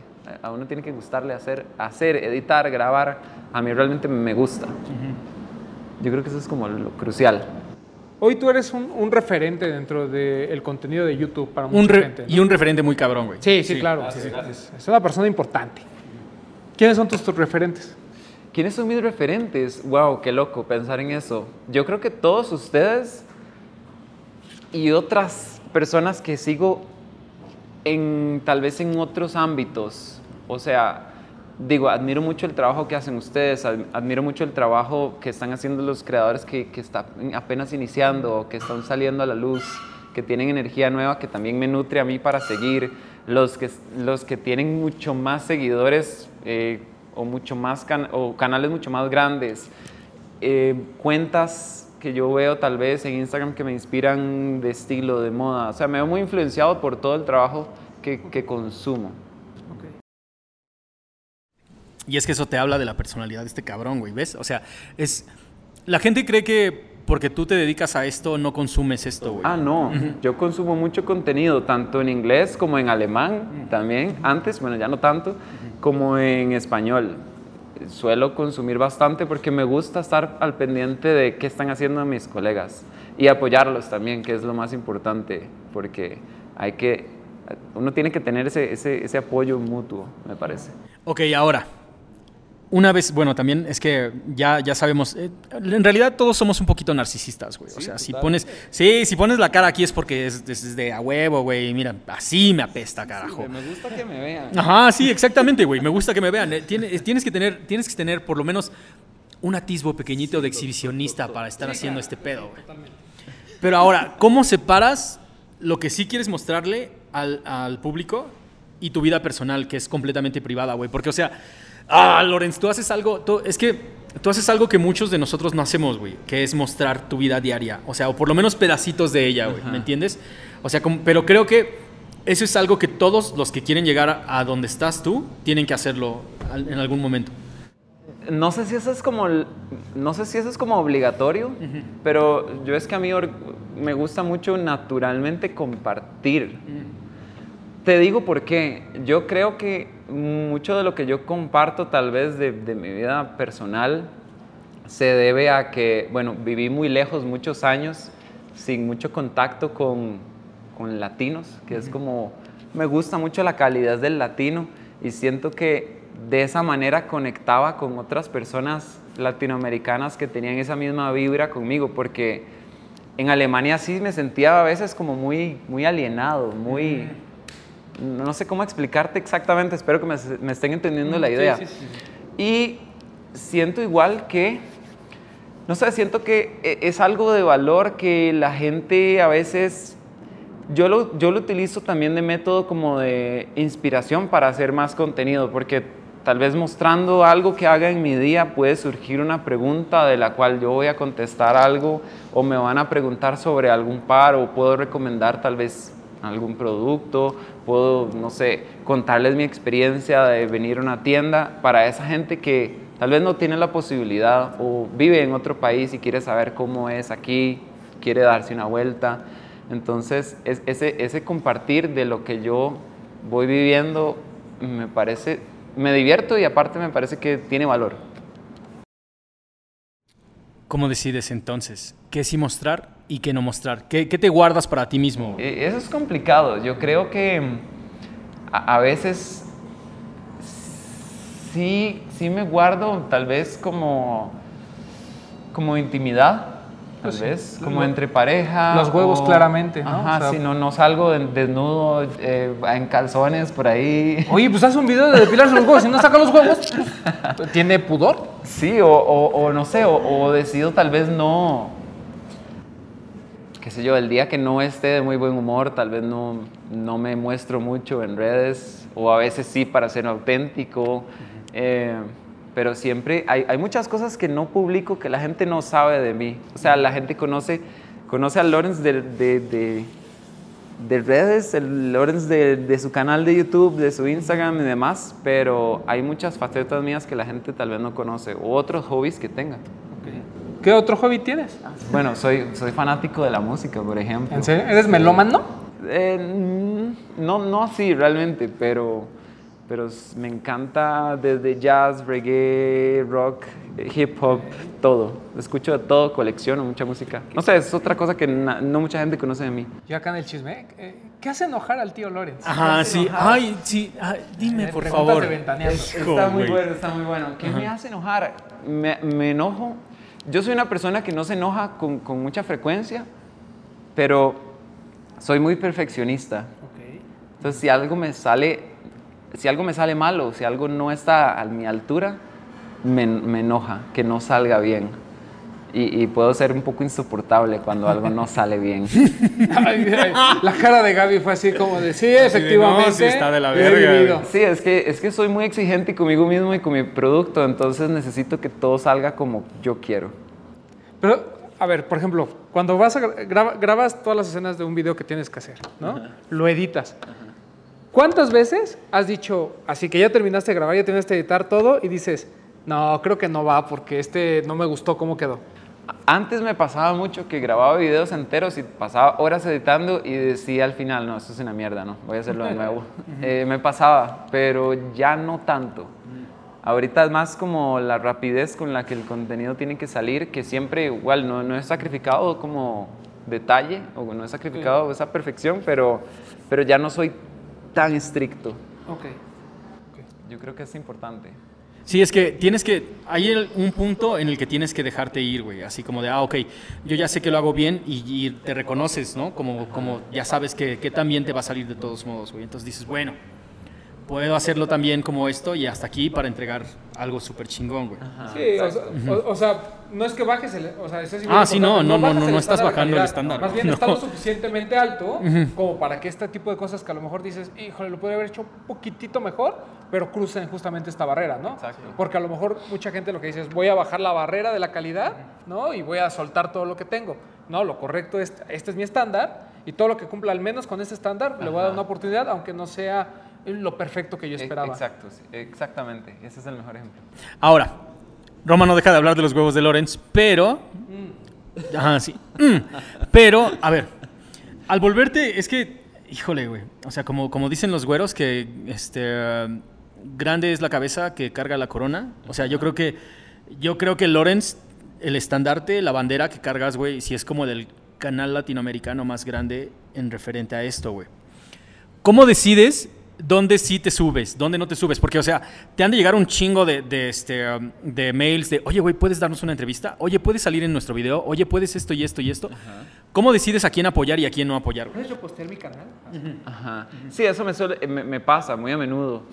Yo creo que las intenciones son claras cuando uno sabe leer entre líneas. Eh, digo, uno identifica rápidamente quién está interesado en tal vez conocerte primero y, y ver qué- clase de persona eres y, y después apoyarte a, hay mero interés de tal vez un poco de exposición. O sea, Yo tampoco es como que soy aquí Kim Kardashian de los tenis, ni siquiera, pero... pero, El Lawrence, Lawrence Kardashian de los tenis. pero, pero bueno, eh, digamos que en, en la posición en la que tengo el privilegio de estar, yo siempre trato de ver más allá de a quién puedo apoyar porque está haciendo algo interesante y tiene una propuesta que me gusta. Eh, porque yo soy muy, ah, tal vez con mis redes sí soy un- poco celoso, pero al mismo tiempo no. Porque sí me gusta apoyar a todo tipo de canales en los cuales yo, yo siento que hacen buen contenido de valor. Eso es como lo más importante. Si no, no, tal vez que por favor promociona mi canal o no, bueno, ¿cuál es tu propuesta? ¿Qué, qué, qué de beneficio también tengo yo a cambio de eso? Recuerdo que yo cuando que tal vez quería colaborar con, con, canal, con otros canales, siempre proponía algo de valor a cambio de que pudiéramos hacer algo, por ejemplo. Eso es importante. Yo creo que es importante proponer antes de pedir. Sí, claro. No, cabrón. Eso es interesante. Ahora, ok. Sí, espérame, pero lo que pasa es que mucha gente como que llega este tema de, es que es un mamón, ¿no? O sea, le pedí ayuda, o como tú, ¿no? De le mandé un mensaje y nunca me contestó. O sea, pero lo que la gente también tiene que entender es que volvemos a este punto, ¿no? O sea, y siempre lo hemos dicho nosotros, o sea, no es recomendar por recomendar o repostear por repostear. O sea, creo que debe de haber al menos un conocimiento, ¿no? De, pues, qué estás haciendo, quién eres, por qué lo estás haciendo, ¿no? Lo- siempre lo hemos dicho, o sea, no, no es que un medio sea mejor que otro en el sentido de, eh, de la calidad del contenido, ¿no? Que eso es aparte. O sea, estamos hablando del hecho de que cuando llega un proyecto nuevo, pues tú estás dispuesto como a darle un apoyo, a darle hasta un consejo, ¿no? Pero ya el tema de repostear cuando pues, no has visto lo que hace o cuando ni siquiera tú crees en el contenido que está haciendo, creo que es ahí donde empieza a haber como ciertos límites, ¿no? Y pues, o sea, creo que como bien decía Lorenz, ¿no? En algún momento, pues obviamente está bien padre que todos nos juntemos, que todos nos apoyemos. Creo que es bueno fomentar eso, pero eso no indica que a cualquier güey que te etiqueta en Instagram le vas a decir, ah, sí, por supuesto, ahí va tu repost. O sea, creo que Sí, no, cosas- no. No, yo creo, yo reposteo cuando me involucra Ok. a mí. No, no por, es que se ve, es claro. Sí, claro. O sea, cuando alguien quiere promocionarse y te, te etiqueta para que, para que simplemente repostees, yo, yo no tengo problema en no hacerlo. No, nunca me veo como en esa posición de, uy, ¿qué hago? no, No, no simplemente lo haces. lo ha- no lo hago ya. Es que, o sea, creo que la banda también tiene que entender la responsabilidad que viene. Con, yo sé que son redes sociales y que a veces como que no les damos la importancia que tienen, ¿no? Mucha gente. Pero también la banda, tiene, la banda misma tiene que entender que sí es una responsabilidad grande, güey. Porque cuando le estás hablando a una audiencia grande es porque mucha gente se está tomando como palabra lo que le estás diciendo, güey. No solamente en las cosas que recomiendas, como podría ser una tienda, este, en, el- en los productos de la piel y todo eso. O sea, si todo tiene que ver con, si un post tiene que ver con tu credibilidad, es obvio que no vas a repostear a quien sea, porque estarías poniendo en juego todo lo que ya construiste tú, güey. Sí, total. Yo creo que la gente, a, a mí lo que, a veces lo que me molesta es cuando llegan, llega X persona con alguna propuesta o te ofrece producto o te ofrece canje y, y no respeta el valor de lo que has logrado construir.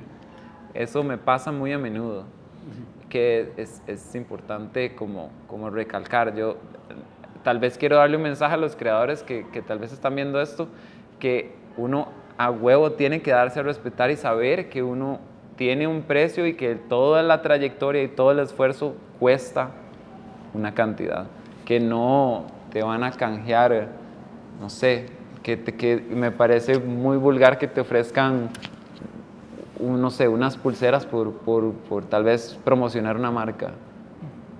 Te digo, un ejemplo, porque pues has construido una trayectoria. Que, que- Es como que es lo mismo con cualquier artista. ¿Cómo le vas a pedir a un artista que, que firme tu nombre en un cuadro, en una exposición tan grande que lo va a ver mucha gente cuando, cuando no hay algo más que, que sea de la un equilibrio, sí.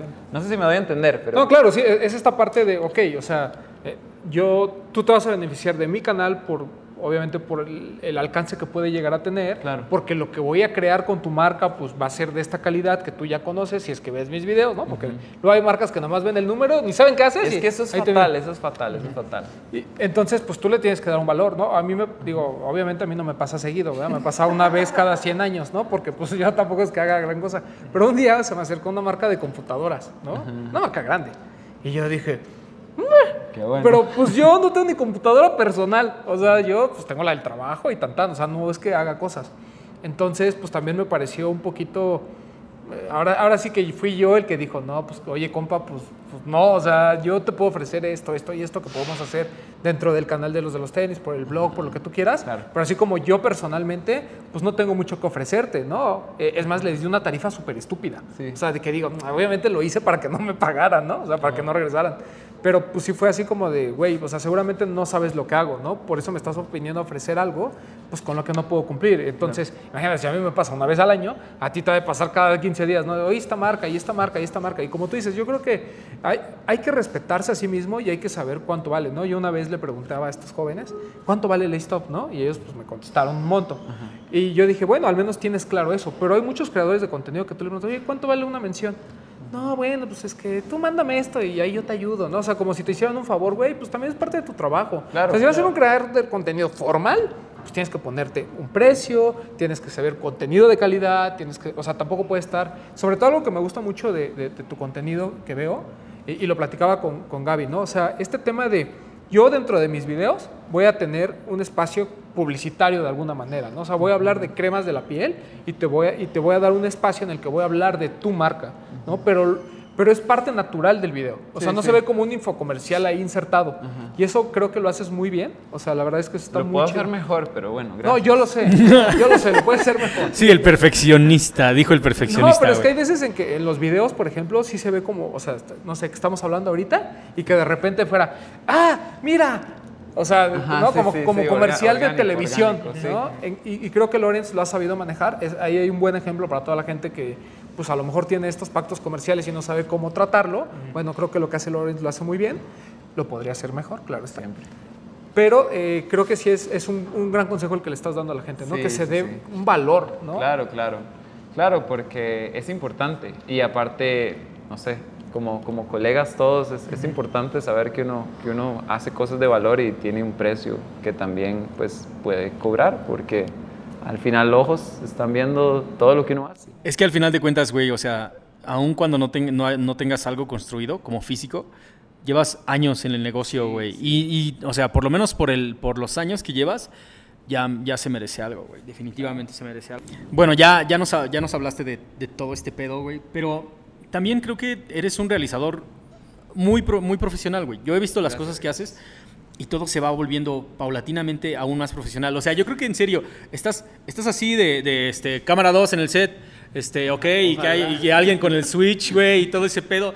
O sea, pero eh, creo que los, los, creadores independientes llevamos las cosas prácticamente hasta, o sea, como hasta el tope de la producción audiovisual que se puede hacer de ese nivel, güey.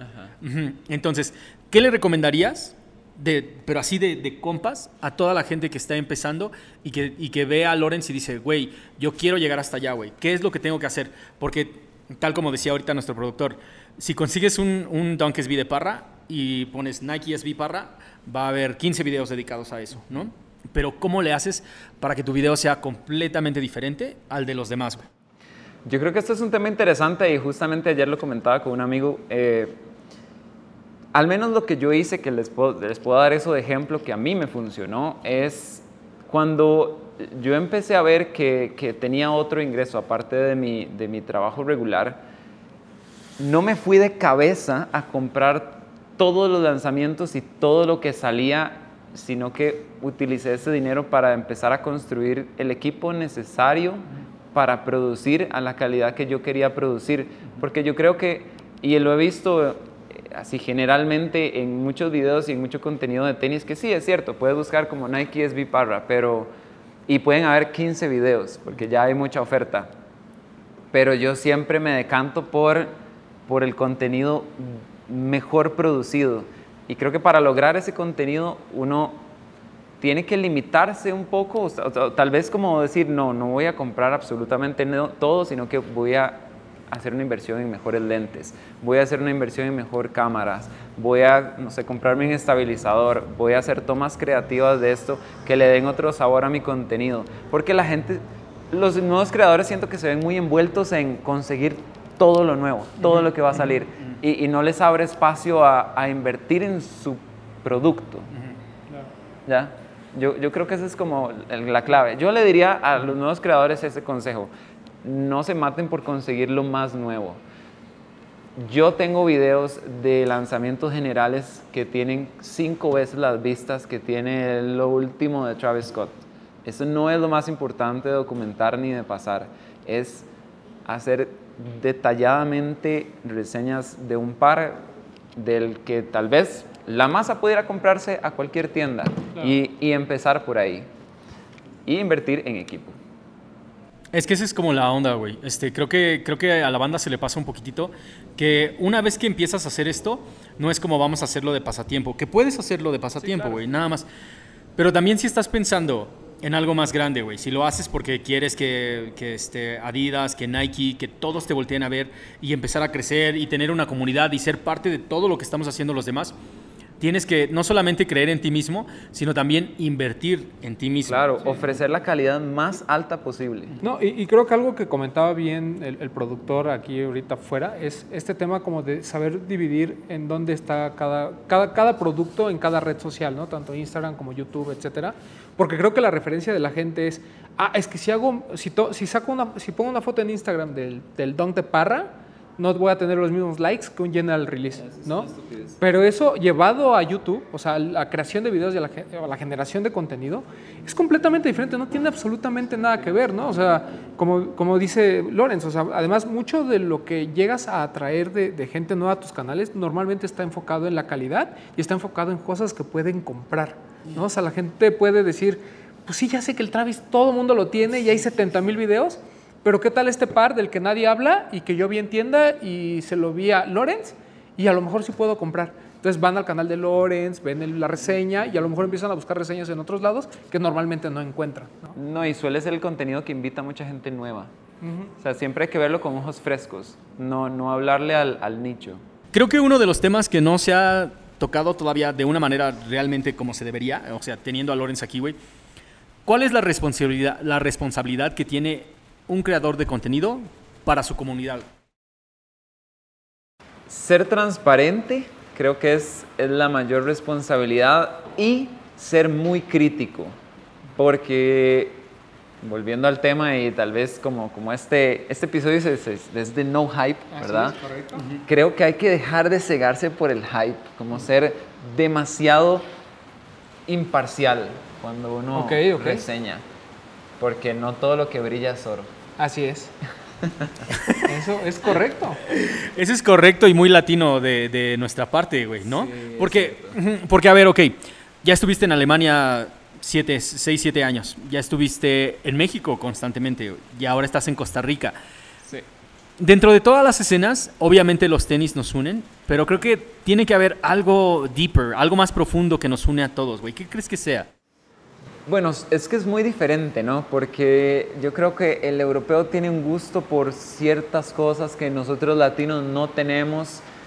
A mí lo que me gusta y lo que yo he visto que ha cambiado a lo largo de, los años que yo eh, he dedicado, me he dedicado a crear contenido y he visto lo que la gente, la gente nueva se interesa y siento que se ha borrado mucho la línea entre que usa cada cultura y, más y se ha potenciado más que nos une un gusto general por, por el diseño.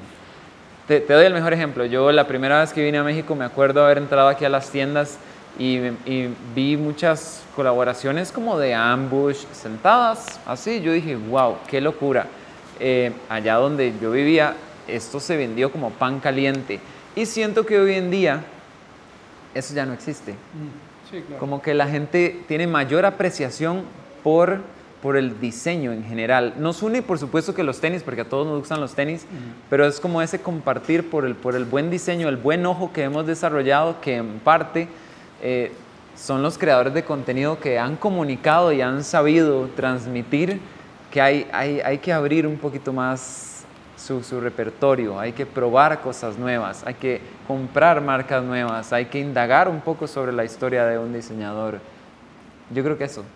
Eso, eso está bien poderoso, güey. Porque estás abriendo. O sea, de eso me refería sobre la responsabilidad que, que tienen los comunicadores, porque creo que estamos abriendo la paleta de, del sabor sobre lo que originalmente se vendía, güey. Creo que.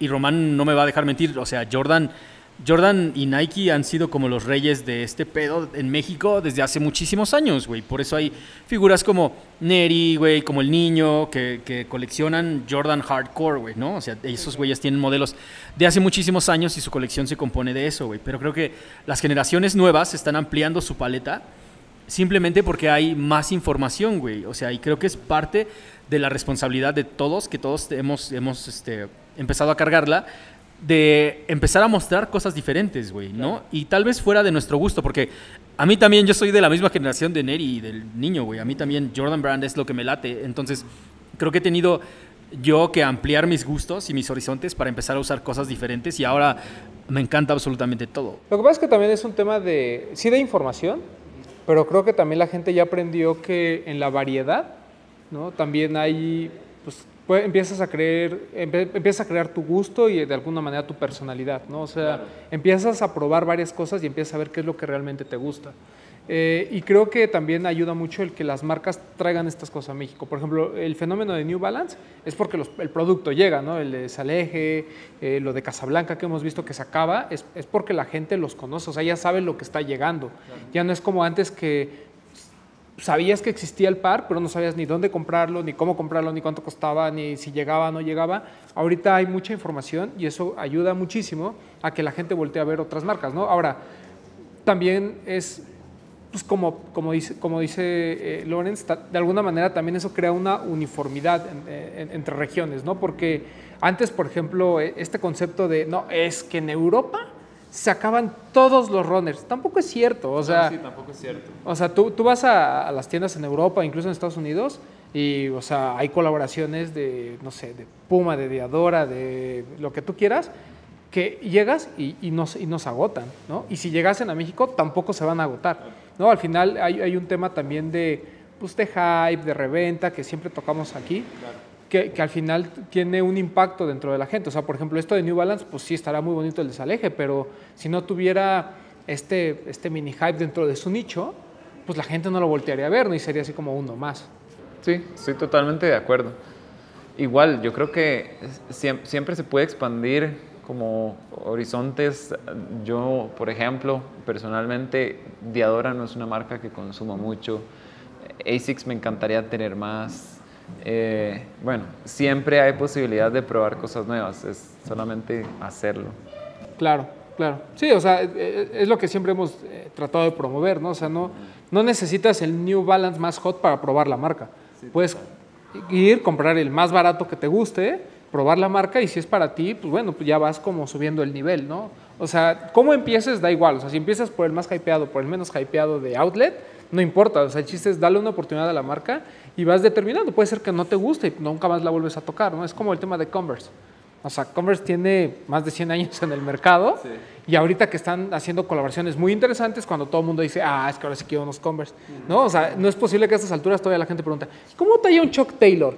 Güey, o sea, digo, ya sé que tú no tienes 100 años, pero, o sea, has vivido una vida con, con Chuck Taylors y pues, si nunca le diste la oportunidad a la marca, ahorita nada más decir que, ay, ahora le voy a dar una oportunidad porque Rick Owens colaboró con ellos, es así como de, güey, ¿no? O sea, no le hagas a la mamada, ¿no? O sea, puedes comprarte un shock normal, ¿no? Entonces, e, es, es, algo bonito que está sucediendo en nuestra cultura, este tema de que ya no Adidas y Nike tengan el poder absoluto, pero por otro lado también eh, las fronteras entre, ah, es que a este país le gusta más esto, a este país le gusta más el otro. Obviamente hay países que culturalmente tienen más fuerza Air Max o tiene más fuerza, por ejemplo, en, en Alemania, pues obviamente Adidas, etcétera, etcétera pero en general ya es muy uniforme. Todos nos peleamos por el mismo a nivel mundial.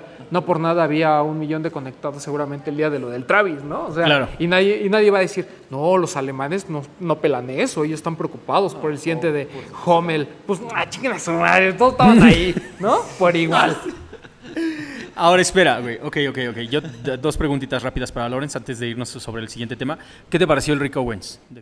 Es interesante, es una propuesta muy interesante a mí me gustan los Converse. Yo creo que de este año definitivamente me gusta más lo que hizo Kim Jones. Mm. Uh, ah, para mí es espectacular. De hecho, no, no, me, no, me, parece que tenga...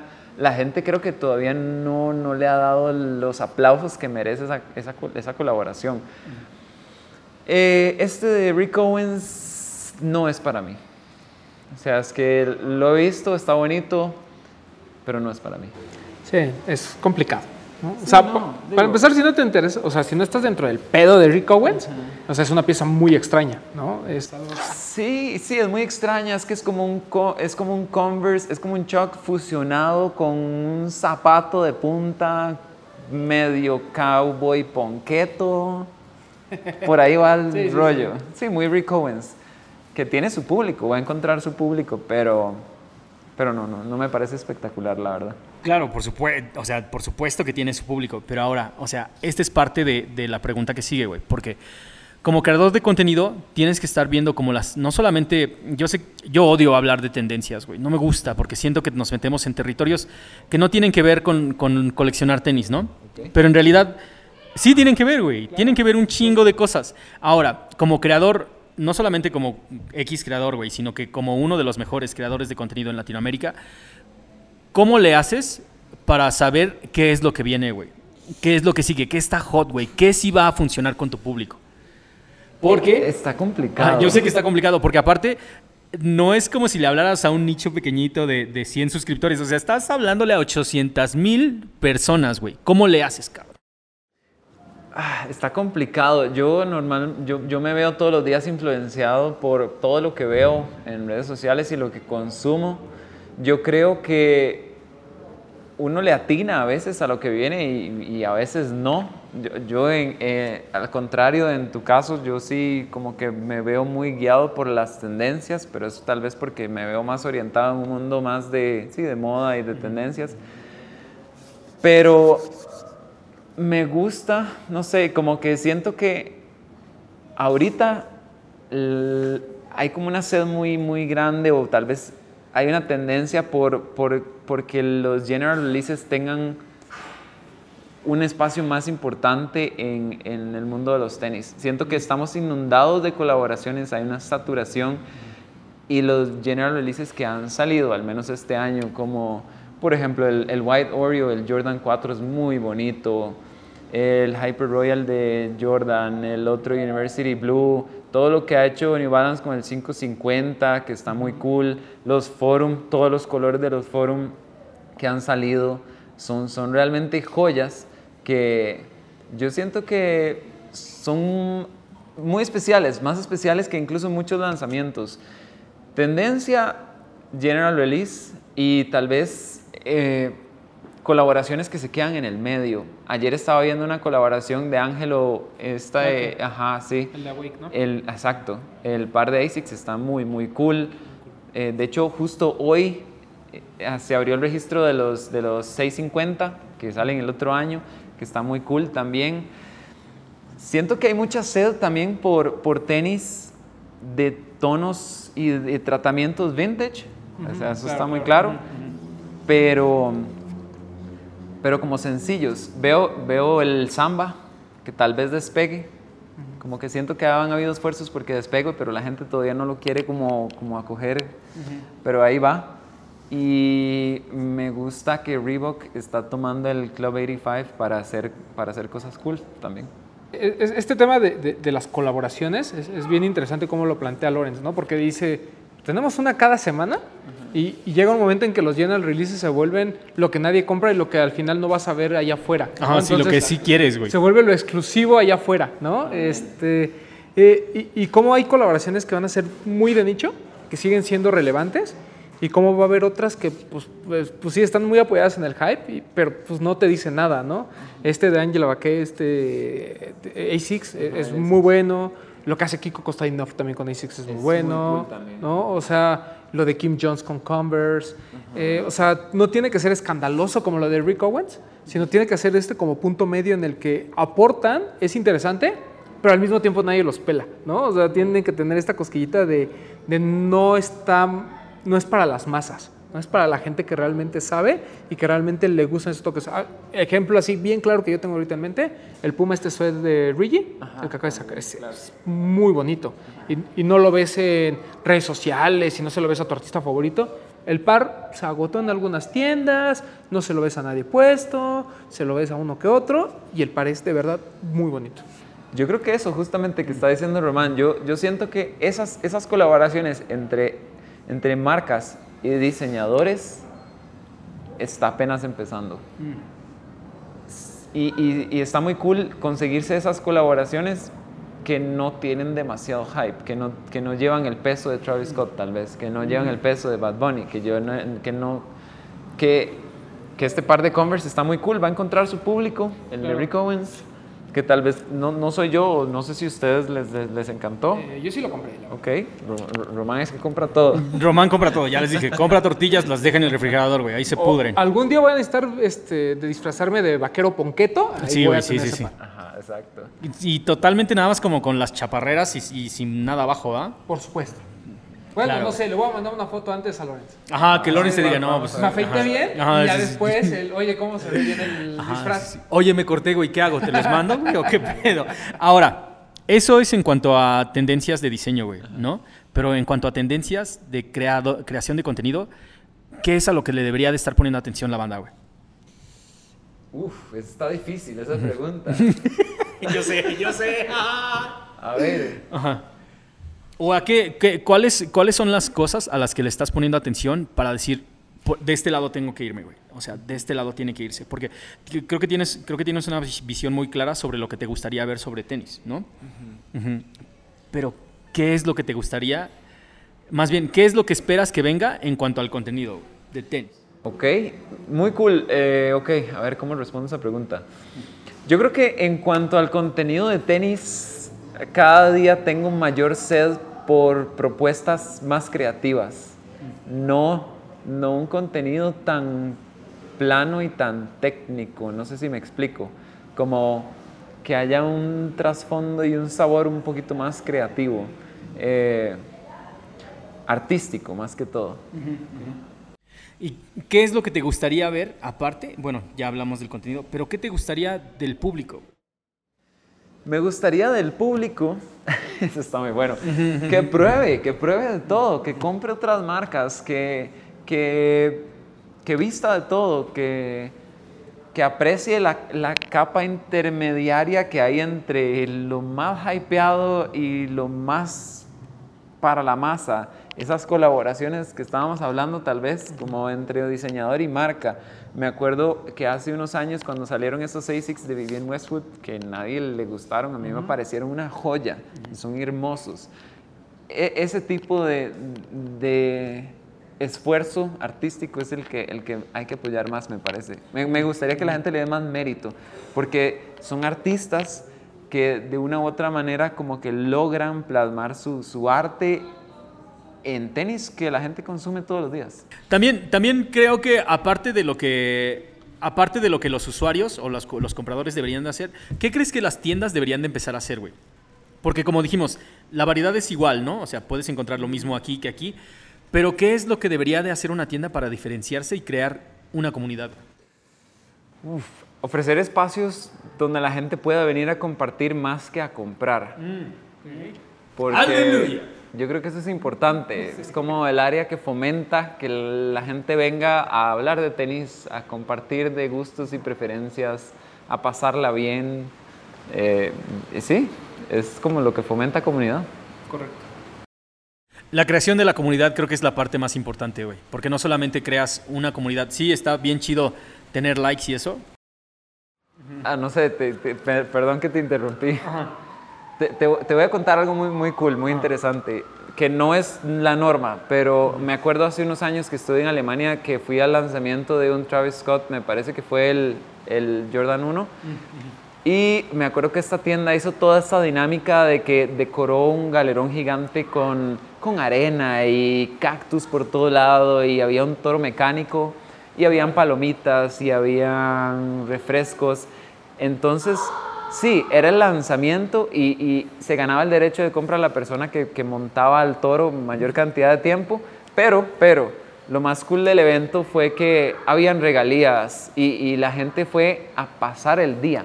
Mm, Se llevara su par de Travis Scott o no, creo que la gente fue como a compartir en familia. y eso estuvo más cool que el hecho de que se vendió el par ese día. Es que, ajá, ese es exactamente de lo que siempre hablamos, güey. Creo que es la parte más importante porque tal vez te puede o no te puede tocar el par, ¿no? O sea, amaneciste bendito o no. Pero todo lo que pasaste en el transcurso. La experiencia. Eso es lo que vale la pena. Sí, al final es lo que también recuerdas, ¿no? A veces el par pues, ya ni lo tienes, ¿no? Sí, ya lo vendiste, güey. O digamos, en el caso privilegiado de uno que, que, tiene la dicha de tener tantos pares, a veces se viste un par de veces y se guarda y no se ve por tiempo, pero, pero esa experiencia de un día divertido queda. Sí. Es como más valioso. Sí, que, es algo que también intentamos fomentar en la gente, ¿no? Que participe en las dinámicas. O sea, que no se quede esperanzado a solo la compra en línea o que se quede en el internet quejándose. Que lo intente. O sea, al final siempre dicen, es que los pares ya están dados. Pues sí, pero tú no sabes si el dueño de la tienda un día antes se peleó con el, del, con el que le tocaba el poste, ¿no? Y pues ya. Entonces, ese par puede quedar abierto y puedes tener tú la oportunidad, ¿no? Claro, ese par alguien se lo va a ganar, güey. Con fuerzas. Aún con los apartados, ahí hay tal vez 10 o 15 que pueden tocarle a alguien y que le van a tocar a alguien. ¿Qué es lo que viene para Lorenz como creador de contenido, amante latino y este bon vivant y conocedor del estilo del estilo de vida así del caballero moderno, güey? Eh, que sí, para mí, pues bueno, yo creo que trataré día con día de ofrecer una, una, propuesta más artística y más interesante que se diferencie de, de, todo lo que hay en oferta en este momento, tratar de cubrir la mayor cantidad de pares y de contenido que les pueda mostrar. Creo que personalmente me gustaría incursionar en otros proyectos como tal vez una marca de ropa en algún momento, una colaboración con alguna marca de ropa Eventualmente soñaría con hacer mi propia marca de tenis, que sería increíble. Eh, yo creo que sí, esa es, como la dirección. Me gustaría tal vez darle un giro y empezar a documentar todo eso, que también puede ser interesante para un público nuevo, buscar ojos nuevos. Es que creo que ahí es donde está la clave, güey. No dejar, no, no, nada más conformarte como con la gente que ya te está siguiendo, sino tienes que salirte del nicho, güey, y empezar a hablarle a gente diferente en un idioma diferente. Y ese es un reto bien cabrón. ¿Cómo lo logras tú, Lorenz? No lo sé, la verdad, no, te- no, no tengo respuesta exacta como para esto. Me- digo, a veces hay, hay videos muy populares que, tal vez subo y, y que, y que los ven mis suscriptores, pero a veces no me trae la gente nueva a los ojos frescos, a veces publico videos de otra índole que traen ojos nuevos al canal. A mí me ha sucedido algo muy interesante que a lo largo de, de lo que he hecho videos yo en en YouTube, siento que mi comunidad o gran parte de mi, de mi comunidad se ha enamorado de los tenis conmigo. Porque ha descubierto mi canal por otros medios, tal vez recomendaciones de otros temas, y termina comprando tenis. Entonces, sí, como seguir abriendo ese, ese camino a, a- a nuevas, a nuevos ojos y que se enamoren de esta pasión tan hermosa. Entonces sería la personalidad la que te está, o sea, al final de cuentas, hables de tenis, cosas que tienen que ver de- del mantenimiento de caballeros, tienen que ver con tu personalidad, güey, ¿no? Yo creo que sí, yo creo que mi gusto por los tenis es una directa extensión de mi personalidad y, y siempre pues soy fiel a mi estilo y, y me gusta con emoción documentar y, y- y reseñar lo que me gusta. Y, y lo, que, y lo, que, lo que con esa emoción tal vez puedo enamorar a alguien más de que le guste o pruebe algo nuevo en su vida, no sé. Ajá, es como, eh, es como, es que la gente a veces se lleva las recomendaciones como a la ligera, güey, pero lo que estás tratando de hacer, o bueno, también lo que estamos tratando nosotros de hacer es como de, si te recomendara un autor nuevo, güey, porque yo sé que un libro te va a cambiar la vida, ¿no? O sea, yo sé que un par de tenis nuevo, que tal vez no estás acostumbrado, te va a cambiar la visión, güey, no solo, porque no solamente es como del fit y cómo te sirve, sino también cómo te ves y cómo te sientes, güey, ¿no? Total, total. Yo creo que es como, como volviendo al punto anterior o lo que comentábamos hace rato, como estar abierto a probar cosas nuevas, porque si uno se queda clavado en algo, nunca tiene la oportunidad de probar cosas nuevas y, y posiblemente lo que pienses que es comodidad no es comodidad. Correcto. Posiblemente lo que pienses que son buenos materiales no son buenos materiales. Posiblemente lo que esté súper, súper sobrevalorado, no, no, tal vez no, no lo merece. Así, por ese, por ese rollo. Qué cabrón, güey. Un último mensaje para todos, no solamente todos tus fans, sino también todo creador latinoamericano que sueña con estar haciendo algo. ¿Cuál es el mensaje de Lorenz para toda esa, toda esa fanaticada que te sigue, güey? Ponerle huevos, más huevos y el triple de huevos. Bien rasurados. ¿no, Bien güey? rasurados, por favor. Mi gente, muchísimas gracias por acompañarnos en este episodio. Yo tengo una última pregunta que sí quiero, o sea, que, que respondas tan sincero como, como, Ok. como puedas, güey. Adidas es una marca alemana. Correcto. ¿Cómo se dice Adidas? Se dice Adidas. Ya no, ya no, yo ya no digo nada más. No digo nada más. Mi gente. Eh, ¿Por, por qué? ¿Por qué? Ah, sí, sí. No, yo no voy a decir nada. Ay, yo no voy a decir nada tampoco. Muchísimas gracias a toda la banda que nos acompañó en este nuevo episodio de No Hype. Por- ya por- teníamos, ajá, ¿Por, por qué Román no va a decir nada? Que me perdí. Ah, porque era la discusión de que era, o sea, Vox te pronuncia Adidas, Ah, ¿no? como, ajá, como ajá. es, como, como en teoría debe de ser. Ajá. Pero yo no soy alemán. Ah, bueno, pero le- les, Entonces, les puedo Adidas. explicar por qué se dice Adidas. ajá, sí, sí. A ver. Porque uno de los hermanos que fundó la marca se llama Adolf Dassler. Y le llamaban Adi, Ajá. de apodo. Ajá. Y los hermanos Dassler, cuando fundaron la marca, eh, le pusieron Adidas. Y así es como se dice. Exactamente. Es que, o sea, Román mi- y es que todo mi- su es que mi crew argumento se- es- Ajá. Existe la canción My Adidas de Ah, sí. Run DMC Ajá. y la pronunciación es Adidas. Sí, Adidas. claro. Normal, No, no, como sí, convencional. sí, sí, ¿no? claro. O sea, la- una cosa es la pronunciación correcta en alemán, que lo entiendo, y otra cosa es que yo le diga Adidas y yo quiero como Está bien, puedes decirle No, como güey, tú quieras, güey. Puedes decirle como tú quieras. Cada- así como la gente le dice Nike a Nike, los ingleses le dicen Ah, no, Nike. eso es que no se pase, no, o sea, es Nike. No, no. es que es lo mismo. es lo mismo, ¿no? Ahí está, güey, ahí está, güey. Entonces, solo no le digan swoosh. ¿Por qué le dicen swoosh al, al swoosh, güey? O sea, no, no, no lo entiendo. Ya dijo Lorenz que pronuncies como quieras. Ok, tú dilo como quieras, güey. Nada más empieza a consumir cosas diferentes, güey, ya sea en el contenido que te late. O sea, todo lo que estamos haciendo nosotros está chido, güey, pero también vete un poquito más, más lejos. Ese creo que es el mensaje, güey, ¿no? Sí, sí, es llegar a la heladería y probar todos los helados. Mm, pruébalos todos, porque ya estás ahí, güey. ¿Ya qué puede pasar? O sea, que no te guste, entonces pruebas otra, puedes regresar al, al vainilla con chocolate que comes todos los días, güey, o simplemente puedes descubrir que el pistache con fresa es lo tuyo. Correcto. El menta con chocolate. Menta con chocolate. Sí, yo Ah, soy, yo soy men- team menta con chocolate. Ah, ok, menta con chocolate. Cabrones, muchísimas gracias por acompañarnos. Este es el primer episodio de la tercera temporada de No Hype. Esperamos ya no despegarnos de nuevo de esto. Vamos a seguir, este, obviamente, sacando Late Stop Nights. Y obviamente ya también viene lo de las chicas. No tienen ni idea de, de absolutamente todo el contenido con los que los, los vamos a bombardear. Así que estén al pendiente de las redes sociales. No solamente de nosotros, también de Lorenz, porque, o sea, la mayoría de la gente que yo he conocido que me dice, bueno, por lo menos estábamos grabando este, ayer en Stacks, güey, y, y todos así de, ah, qué chido, ¿cómo estás? Bla, bla, bla, qué chingón conocerte. Oye, güey, ¿tú sabes dónde va a estar Lorenz? ¿Dónde lo puedo encontrar? güey, te lo juro. O sea, así como de, ah, sí me caes bien, pinche Boxte. Pero ¿dónde va a estar Lorenz, güey? Saca la información. To- todo el mes ha sido de. Si saben que Lorenz está en México. Sí, güey, sí, totalmente. Ojalá pudieran hacer Sí, algo sí, con sí, él. sí, sí, sí, como sí, si no sí. lo conocieran, por amor de Dios. Güey, yo tengo su número. Le mando un WhatsApp ahorita, güey. Le digo, oye, Tus influencers son mis güey. followers, Ah, carnal. No, no, no, no.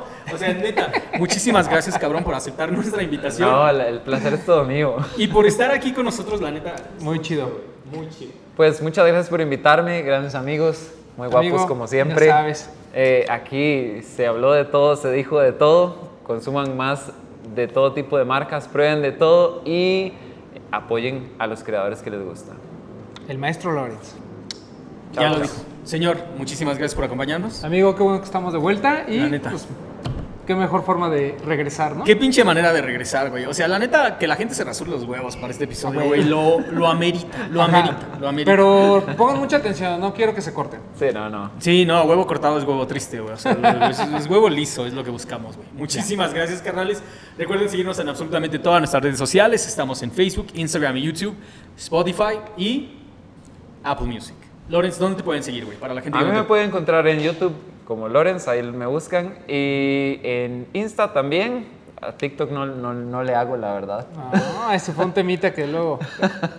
Que Román quiso evitar. Sí, quise evitar. Yo también soy tío viejo y no uso. Es un... Ah, pero está, está, está bueno, está bueno, hay que probar. eh. La verdad es que sí está chido, güey. O sea, es una herrami- herramienta de creación de contenido muy poderosa, güey. Es un editor bien cabrón, nada más así que puedes usar en el teléfono. Estamos viejos para usarlo, pero también dense Estamos cuenta viejos. que hay más que solo viejas encueradas bailando. Ah, no, claro. O sea, sí. No, pues, si Erika Buenfil se está haciendo famosa de TikTok, pues. eh, Hay cosas que ver, Podemos hacer algo ahí. Bueno. Hay cosas que ver, nada más consuman lo que les late y lo que no, déjenlo pasar. Only, OnlyFans próximamente. OnlyFans próximo. Only patas. OnlyFans. Necesitamos firmarlo. Güey, no mames, o sea, yo creo que vamos a hacer una agencia de esa de representantes Claro. de OnlyFans y ya nada más, o sea, ahí ya hacemos el dinero. Va. Estamos perdiendo aquí. Muchísimas gracias, canales, por acompañarnos. Yo soy su hobby el Boxte. Yo soy Román. Lorenz. Ah, perdón. la Va de nuevo. Pensé que era así. Ay, no, Qué chingones no, están sincronizados, güey. No. no. mames. No, y esa la vamos a dejar, güey. Carnales, muchísimas gracias por vernos. Yo soy Homie el Yo soy Román. Y yo soy Lorenz. Nos vemos en la próxima. Peace.